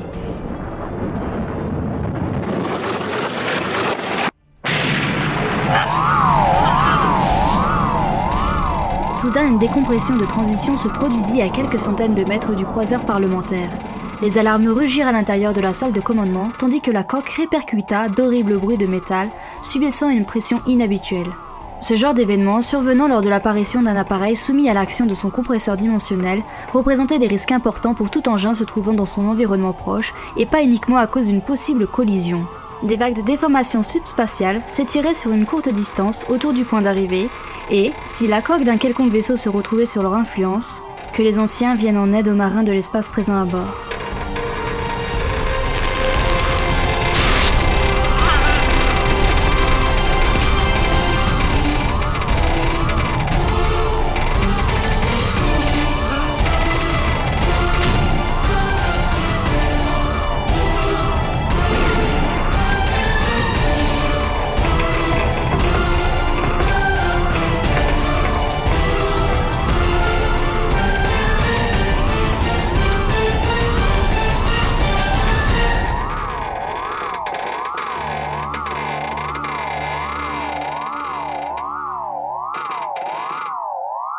Le croiseur se cabra et l'image holographique disparut du centre de la pièce. L'équipage reprit rapidement le contrôle des commandes, appliquant les procédures prévues pour s'échapper au plus vite de la zone de danger. Juste avant leur micro-transition d'urgence, Kichi reconnut un second transporteur de l'Exode, machine immense devant laquelle il ne représentait guère plus qu'un caillou face à une comète. Les déformations subspatiales les avaient forcément atteintes, mais l'important était d'éviter un impact imminent entre les deux vaisseaux. Changement de configuration d'étoile, le croiseur parlementaire avait bondi de l'autre côté du cuirassé, mais il était trop tard et la structure de l'appareil était bien trop affaiblie pour résister. Une partie de l'arrière se détacha dans un hurlement de métal, submergeant les sirènes d'alarme. Ils tanguèrent, puis les fermetures étranges réagirent automatiquement comme prévu, condamnant les issues. Pourtant, le mal était fait. Kichi ne put quitter des yeux le corps des marins Nalqual, instantanément congelé par le vide spatial et glissant dans le néant de l'autre côté des verrières. Avec horreur, elle reconnut le jeune soldat qui dissimulait maladroitement le flux de ses pensées. Par les anciens. Une fois arrivé à la salle de commandement, le pauvre était retourné à son poste et il y avait rencontré le dessin. La parlementaire s'accrocha à la rambarde, serrant des dents. Elle ignora ses assistants qui criaient ou se roulaient en boule de peur dans un coin de la pièce. Elle savait que leur appareil s'en sortirait difficilement, mais il s'en sortirait. Par contre, elle ne lâchait pas des yeux le nouvel invité, surprise de l'Exode qui stationnait calmement toujours au même endroit.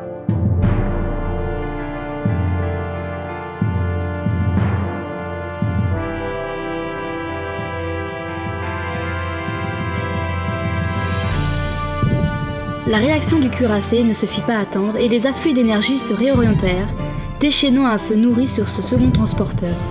Désormais à deux, ces engins égalaient en taille le fer de lance de la flotte de guerre de Nalqual. Kichi ne put s'empêcher d'imaginer le prétentieux vice-amiral éprouver un début d'inquiétude devant son nouveau rapport de force.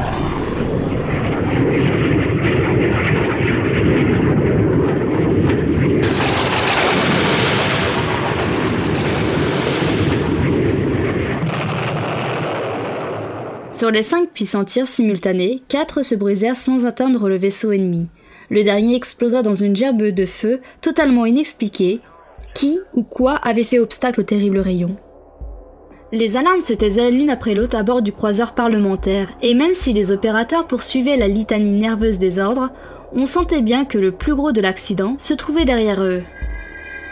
La projection holographique, bien qu'incomplète et parasitée, reprit sa place au centre de la pièce. Devant le nouveau transporteur, de nombreux petits vaisseaux à la conception caractéristique faisaient écran. Des corvettes au bouclier anti-énergie poussaient à leur maximum. Kichi écarquilla les yeux, reconnaissant le design et évaluant en une unique seconde les implications de la présence de ces appareils. Elle abaissa immédiatement ses barrières mentales et hurla. Le mot n'est pas usurpé ici, un ordre de cesser le feu, qu'elle espérait assez fort pour être relayée à l'intérieur du cuirassé. Somme toute assez proche. Cessez le feu Fort heureusement, les amplificateurs psychiques reconnurent sa signature officielle, et lorsque le capitaine du croiseur parlementaire ouvrait le contact radio avec le vice-amiral, celui-ci ordonnait déjà d'interrompre la montée d'énergie dans les canons. La scène se figea alors sur ce spectacle insolite, dans cette partie de l'univers, qui n'en avait plus vu de tel depuis bien des cycles. Nous étions en présence de deux appareils gigantesques, dont l'un était sérieusement endommagé, faisant face au monumental vaisseau amiral d'une puissante flotte. Secondé par un croiseur de moindre taille s'abritant derrière lui, endommagé également, et une poignée, une huitaine dirait-on, de modestes corvettes spatiales entouraient le transporteur géant apparu en dernier. Plusieurs signaux clignotèrent au milieu des parasites de l'hologramme central, attirant le regard de la parlementaire. Il s'agissait de l'apparition de nouveaux petits vaisseaux qui se positionnaient cette fois en protection du transporteur endommagé.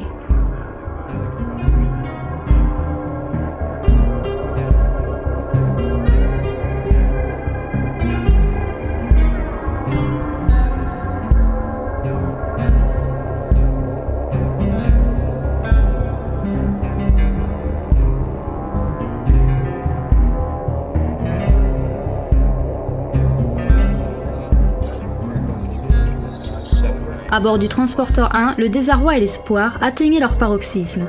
On activait ou réparait tout capteur pouvant aider à se faire une idée claire de la situation. Personne n'avait remarqué l'apparition d'un second transporteur avant que le cuirassé n'ouvre le feu sur lui. Décembre s'approcha du politicien Runta, les dernières analyses en main. Le petit appareil ennemi s'est trouvé dans la zone de sortie de transition.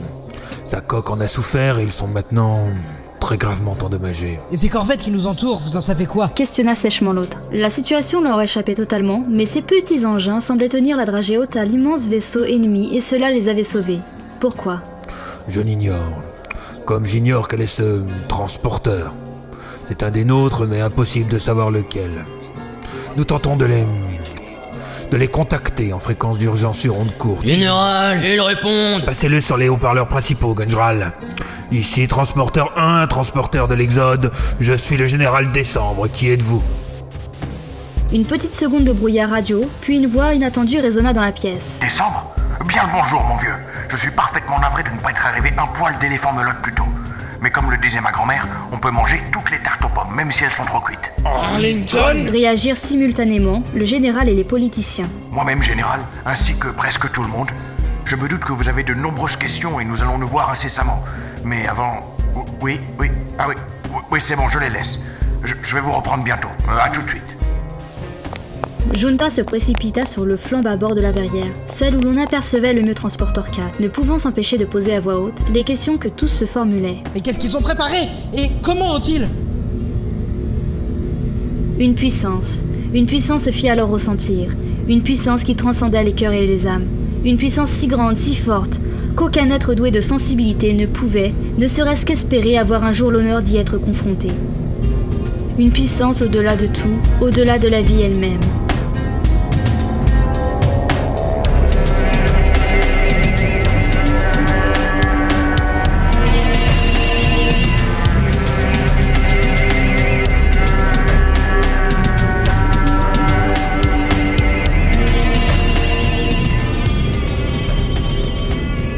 Tenta de relever ses barrières mais rien n'y fit.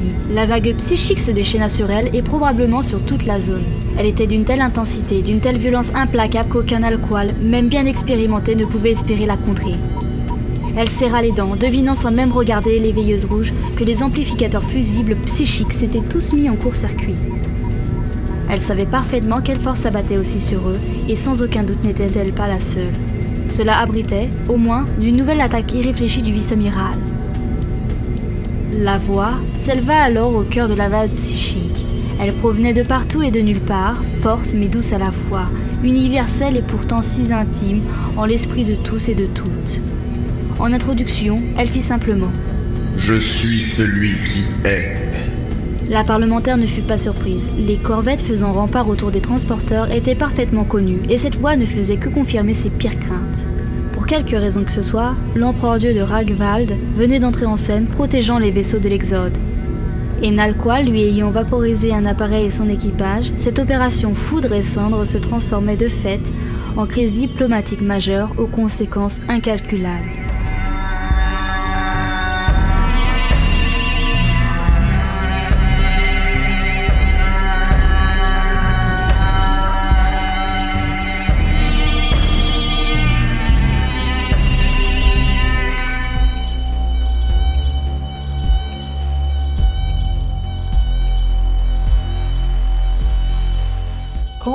Un canal sécurisé avec la permanence du conseil exécutif Nalkowal immédiatement. L'expérience de la parlementaire Kichi l'alertait sur l'importance cruciale qu'allaient représenter les prochaines minutes. L'empereur Dieu en personne était apparu, même s'il se disait déjà partout du moment qu'un appareil ou une infrastructure de Ragenwald se trouvait à proximité, et aucun nouveau tir n'avait été échangé. Il laissait donc une place ouverte à la discussion. Kichi, que se passe-t-il? Prononça mentalement la parlementaire Loxa. La représentante d'Iverba réprima un haut le cœur. Pourquoi fallait-il que ce soit elle, de permanence au conseil exécutif? Pas de panique, les autres membres étaient sûrement en train d'être contactés, voire de se brancher sur le canal psychique d'urgence, mais pour l'instant, la négociation allait devoir se tenir sur deux fronts. Elle se lança donc dans cet exercice périlleux. Loxa, nous avons un grave incident. L'Empire de Ragenwald s'est porté au secours des humains avec une petite flotte de ses corvettes standards. Lors de leur sortie de transition, mon croiseur a été endommagé et nous avons perdu des membres d'équipage. Le cuirassé amiral a riposté, détruisant un des appareils de Ragenwald. L'empereur Dieu vient de signaler sa présence. Il nous offre une possibilité de dialogue. J'ai besoin d'une carte blanche du conseil. La mort de nos marins est inacceptable. Ouvrez le feu Trancha Loxa sans hésiter. Et déclencher une guerre certaine avec Ragenwald.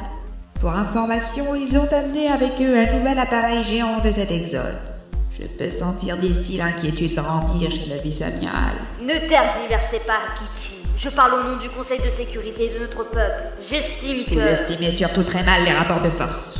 Les corvettes ennemies ont des déflecteurs que nous n'avons pas, des compresseurs dimensionnels qui se jouent des interférences censées nous protéger. Mince Loxa, avez-vous lu le compte-rendu secret sur les estimations de la flotte de Ragenwald Sans même parler de la force mentale de l'empereur Dieu.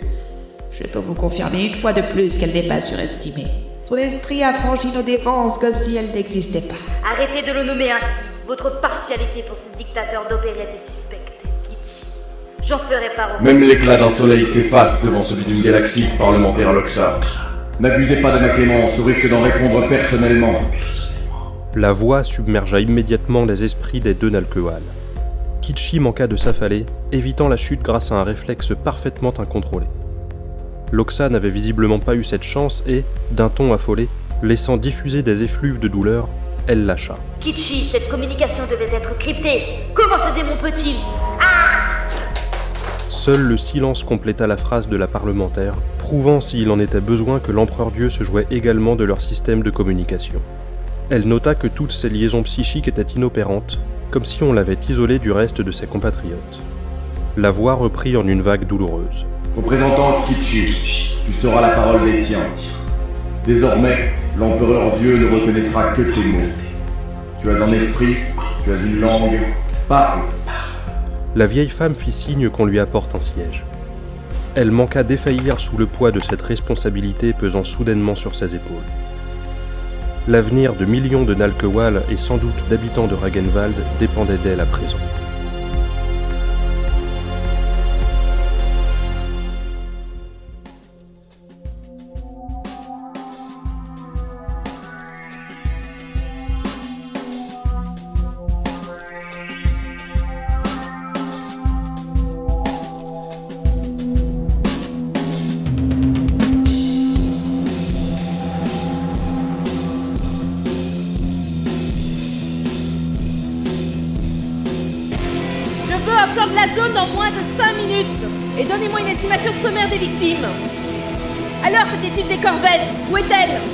Onawan, solidement campé dans son siège de commandante de transporteur 2. Renforcez les effectifs, ici, ici et aussi là. Les ponts 7, 12 et 22 doivent être évacués immédiatement. Augmentez la musique, garçon Je veux que ça brille les oreilles Hurla Benkana avant que le brouhaha des enceintes acoustiques, installées en urgence dans le centre de commandement, ne monte encore d'un ton. La lieutenant-colonel Onawan avait rapidement fait part de ses soupçons quant à une sorte d'écoute mentale de leurs activités. Elle et Benkana s'étaient habillés sommairement dès le lancement de l'alerte consécutive aux premières frappes. Elle n'était pas encore arrivée en salle de commandement que, déjà, la stratège ordonnait des contre-mesures psychiques, telles ses enceintes. Le calme suivant la première vague d'attaque n'avait pas été rompu, mais la situation de l'Exode demeurait critique. D'un simple coup d'œil par la grande verrière, Benkana pouvait juger des dommages de son propre transporteur. Elle n'avait pu le rejoindre à temps à la suite de l'invitation d'Onawan. Les compresseurs, les communications, les tourelles de défense et le spatioport avaient été gravement endommagés ou détruits. Comme ce transporteur, donc. On pouvait se douter que les deux autres appareils de l'Exode avaient également subi les mêmes avaries. On les avait paralysés, rendus sourds et muets. Soldats, reprenez vos esprits Sermona Onawan à un opérateur tremblant. La seule situation désespérée, ce sera la vôtre si vous continuez à perturber le travail de tous Je vous donne quelques minutes pour vous reprendre ou je vous expulse Benkana observait la scène du coin de l'œil. Maëv était une meneuse d'hommes comme il en existait peu, et une amante torride. Visiblement, ce n'était pas la première fois qu'elle faisait l'amour à une autre femme et Aurora avait ressenti des choses qu'elle pensait oublier à jamais. Personne ne semblait faire attention à l'absence de soutien-gorge de leur commandante, pourtant le galbe de ses seins laissait une empreinte bien visible sous le t-shirt enfilé à la hâte. Seule Aurora savait que sa culotte de dentelle blanche était, elle aussi, restée à terre, au milieu des autres vêtements. Contre toute attente, l'opérateur reprit ses esprits et parut se remettre à la tâche avec autant de concentration que possible. Bien joué, Maëv. Je prendrai soin désormais de ne plus juger arbitrairement les gens. pensa-t-elle. Mais l'heure n'était ni au regret ni à la bagatelle. La commandante observait ces étranges corvettes apparues en protection autour des transporteurs. Il devait être une trentaine au total. Si leur conception ne ressemblait pas à celle des redoutables croiseurs qui les encerclaient, on ne pouvait écarter l'hypothèse qu'il s'agisse simplement d'une nouvelle étape de leur neutralisation. Des générateurs de champs désintégrants, des créateurs de singularité, l'imagination ne connaissait aucune limite en matière de fin horrible. Aurora L'apostropha Onawan depuis son siège. Une rythmique collée en mort sur le canal d'urgence Je dirais que Sterling Price a trouvé un moyen de communication, qu'en penses-tu? La commandante Benkana dut se rapprocher de son interlocutrice pour comprendre le sujet de la phrase. Si leurs ennemis ne pouvaient les entendre, c'était sans doute parce qu'eux-mêmes n'y arrivaient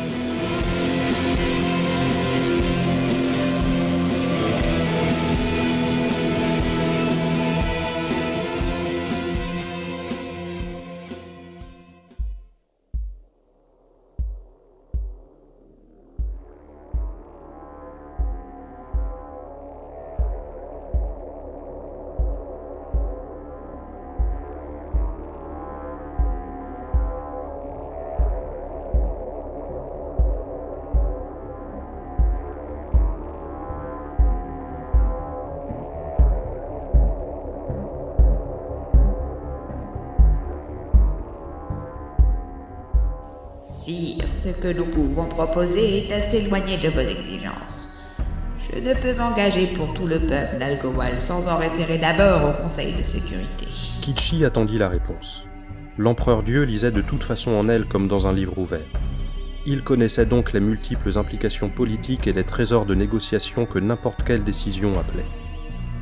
La violence de chacune de ces phrases semblait diminuer, comme s'il retrouvait une forme de quiétude, à supposer que colère ou calme signifiait quelque chose pour cet être au-dessus de toute analyse. Si les principes sociaux de l'Empire aux dix mille soleils, comme on ne manquait pas de le rappeler, étaient grosso modo compris, l'empereur Dieu demeurait un mystère. Les espions de toutes sortes s'étaient cassés les dents à ce propos. Kichi se demandait dans quelle mesure les renseignements que Nalkewal possédait sur lui avaient été autorisés, préalablement, par son auguste personne elle-même. Bien. Représentant de Kichi, tes mots sont ceux d'une sage. Soit, va vers les tiens et porte-leur ma parole. Mais ne laisse pas la folie s'emparer de leurs esprits, sous peine de déchaîner mon courroux. Kourou, colère, voilà une nouvelle information. Et la puissance se retira, totalement. Les idées de la parlementaire redevenaient claires, les contacts psychiques des autres membres de l'équipage ainsi que de ses assistants réapparaissaient et, quasi simultanément, la liaison avec le Conseil de sécurité se rétablit. Fort heureusement, le branle-bas de combat était enfin donné et la perfide Loxa n'était plus la seule pour prendre la décision, si elle était remise de sa rencontre brutale avec l'empereur Dieu. Kichi reçut, avec satisfaction, le soutien du témoin parlementaire de la caste haute qui la suivait pour la surveiller, ainsi qu'une surprenante volte-face de Lignio, le représentant 8 Lalco. Apparemment, les hermaphrodites tremblaient beaucoup plus devant le chef d'une puissante armée que devant des réfugiés désarmés. La vieille Nalkewal ne sut dire si cela était bon ou non pour l'avenir. Cela est bon, représentant de Kichi. Pour l'heure, que coule le lait et le miel. Par quelle étrangeté la réponse inattendue de l'empereur Dieu était-elle venue tout juste effleurer sa conscience? Cette fois-ci, le torrent déferlant n'était qu'une simple onde caressant doucement la psyché de Kichi. La maîtrise de l'esprit a-t-elle encore quelques secrets pour lui? Pourquoi mes créations me seraient-elles étrangères? N'avait-elle pas ressenti une pointe d'amusement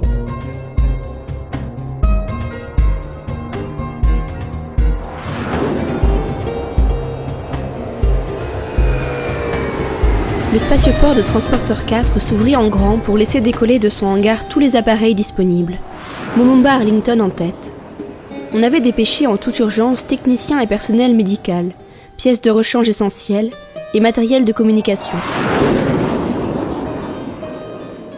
Depuis la verrière de la salle de commandement, Junta accompagnait la pirate Chupa, menottée et sous surveillance, pour une mise au point.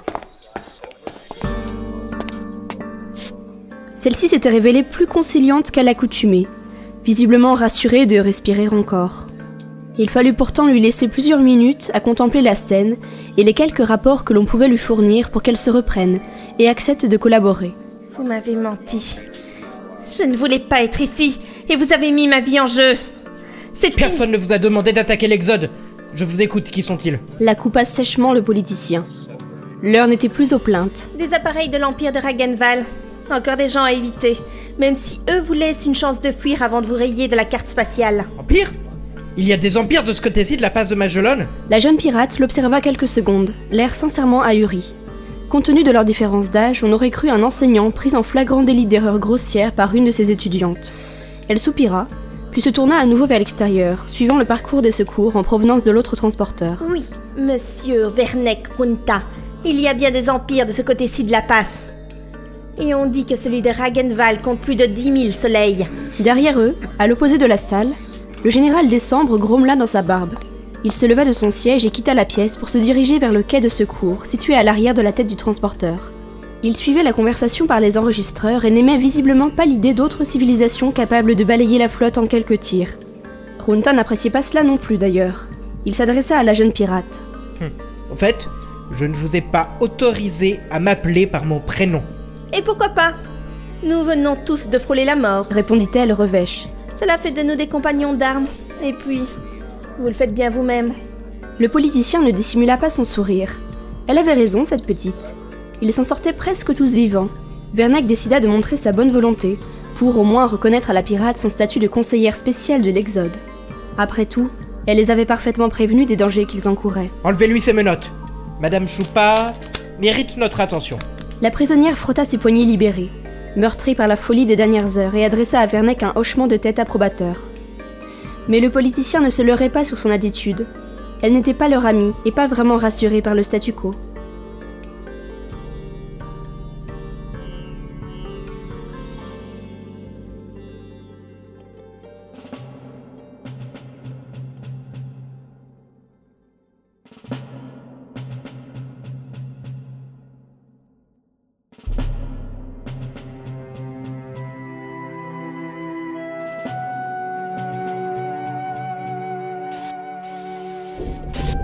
La portion de coque délimitée s'ouvrit et se sépara en plusieurs parties, formant un quai d'appontage donnant sur l'espace. Il était sommaire, certes, mais solide et pressurisé. Les deux premières navettes de secours vinrent doucement s'y amarrer.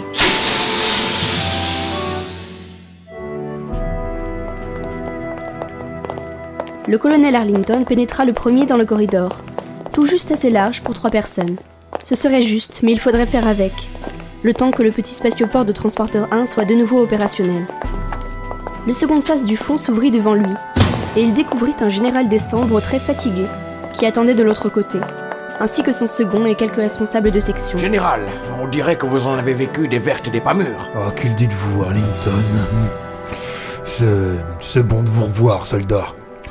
Je, je, je- nous, enfin bref, on vous pensait tous morts dans la passe. Je vous comprends. Nous-mêmes, nous y avons cru. Les deux hommes se serrèrent vigoureusement la main, chose qui en disait long. Décembre posa sa seconde main sur leur poignet, prouvant ainsi une véritable émotion pour ce militaire bourreux. Un septième de l'Exode revenu pour les sauver avec un allié de circonstance. Cela ne pouvait que lui apporter du baume au cœur. Venez avec moi. Laissons Gunjral et les contremaîtres recevoir vos secours et hum, se répartir vos hommes. Vous avez de nombreuses choses à me raconter, euh, je pense. Arlington le suivit de bonne grâce dans des coursifs plus ou moins endommagés, tout en réfléchissant à deux détails qui le tracassaient. D'abord, le lieutenant Carillo, son second. Pourrait-il s'en sortir avec la bande d'excités qu'il avait laissée à bord de son transporteur? À savoir la fine équipe de Phil Good, Adenor Kerishi et Fabio Uli, mais également l'empereur Dieu lui-même, tout au moins un de ses avatars. Ensuite, fallait-il commencer maintenant sa narration? Hagenwald avait promis d'établir rapidement une communication entre les deux parties de l'Exode, en utilisant ses appareils comme pont. Encore fallait-il que ceux de l'autre côté lui fassent confiance. En attendant qu'ils se connectent, mieux valait plutôt laisser Décembre raconter d'abord leur histoire. Momomba avait hâte d'entendre des nouvelles de ses amis, Benkana et Phil.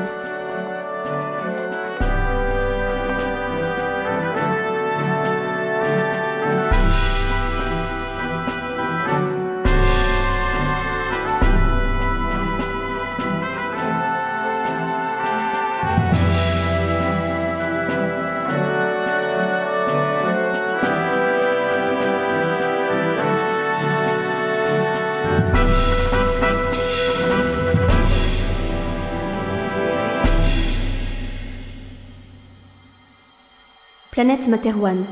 Station orbitale militaire Alpha 3. Salle d'observation.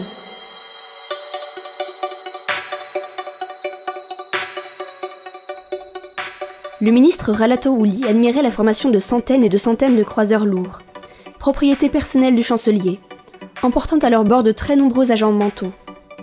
Ces hommes entraînés manqueraient, car les humains doués psychiquement ne représentaient qu'une infime partie de la population, moins que les surdoués, moins que les personnes atteintes de maladies rares. De plus, cette flotte partait pour une mission hasardeuse, violente et même dangereuse si l'on croyait les dernières assertions de Feu Monsieur R. Un Stuffy debout à ses côtés noua un lien de communication d'esprit à esprit. Si l'on désirait discuter discrètement, il n'existait que ce moyen. Cela me fait bizarre de m'imaginer partir pour peut-être ne jamais revenir. Enfin, je veux dire lui. Il a accepté, comme nous tous. La destruction de l'Exode n'est pas un bon plan du tout. L'envoi de cette flotte pour coloniser les contrées inconnues ne me dit rien qui vaille et désigner Karmak qui a trahi deux fois à la tête de cette armada ne m'arrange pas. J'ai besoin de quelqu'un de fiable à l'intérieur pour suivre tout ça. Et qui sait, arrondir les angles. Oui, bien sûr. Je pensais à lui parce que la bande des quatre allait sans doute disparaître pour de bon. Ce Stuffy-là connaît parfaitement la nouvelle flotte. Cela l'aidera, j'espère. Ralato soupira. Toute cette mission relevait de la folie. Folie de son organisateur perdant un peu plus la raison chaque jour. Folie des manteaux volontaires visiblement fanatisés par Pophéus. Folie de perdre Carmack, qui serait bien mieux installé sous leurs yeux dans un quelconque laboratoire secret plutôt qu'isolé de l'autre côté de l'univers. Le ministre se pencha pour activer le commutateur dans l'angle de la paroi métallique. Immédiatement, une carte spatiale présentant le trajet qu'allait emprunter la flotte se matérialisa sous leurs yeux. Ralato suivit les repères en date et en localisation, tout en questionnant son ami. Tu as du nouveau sur Calandroré Pas encore. Ce n'est pas simple de chercher sans mettre qui que ce soit au courant. Ça limite les moyens, tu reconnaîtras. Mais je progresse. Ce n'était pas une mutualiste, c'est désormais confirmé par le Stuffy à la tête du mouvement, et R a bien assassiné sa mère. Ou plus exactement, l'aura fait disparaître. Plus aucune trace nulle part. Poursuis le travail. Je veux qu'on soit certain qu'il n'y a rien de ce côté qui puisse être compromettant pour la chancellerie. Conclut Ralato, laissant son doigt glisser au travers du symbole représentant la passe de Magellan. Impressionnant ces nouveaux compresseurs dimensionnels. L'Exode est parti depuis plus de 6 mois. Il sera rejoint en théorie dans 3 ou 4 semaines. La colonisation de cet autre univers est effectivement devenue envisageable avec ce genre de technologie. Tu en as gardé un, je crois. Personne n'a branché Mais je ne pense même pas qu'il s'en soit rendu compte. Tu te souviens des 16 jours de voyage pour aller dans la nébuleuse de Talbot? C'est l'affaire des 6 jours maintenant. Je voudrais faire un tour des Stuffies, si tu le permets. Tu garderas la maison en mon absence. L'autre n'eut pas le temps de répondre, car un signal clignota dans un coin du schéma. L'heure du départ était venue. Un à un, les mille appareils s'évanouirent du firmament étoilé dans une bulle de lumière. Un véritable feu d'artifice, annonçant probablement une nouvelle ère. Pensa Ralato. Lorsque la dernière sphère de dématérialisation eut disparu, Lui et Stuffy éteignirent la console et quittèrent silencieusement la pièce, presque comme pour un enterrement.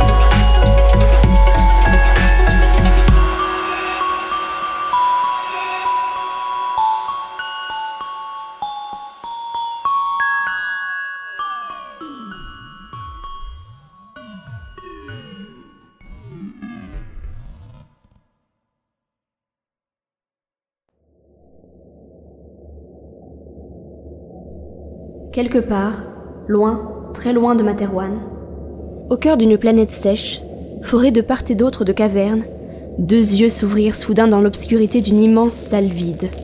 La créature impossible, dont on ne devinait que les contours, tourna imperceptiblement son long cou pour s'orienter en direction de Materwan.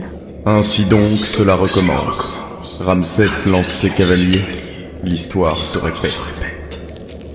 Puis il reprit sa position divine, se concentrant sur les tâches à venir.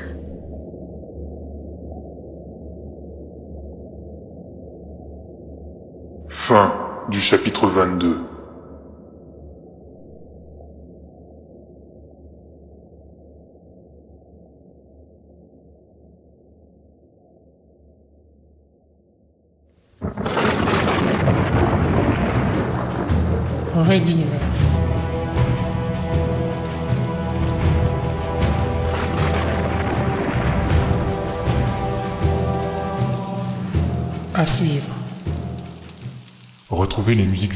Les chapitres complets et les livres numériques de la saga sur reduniverse.fr.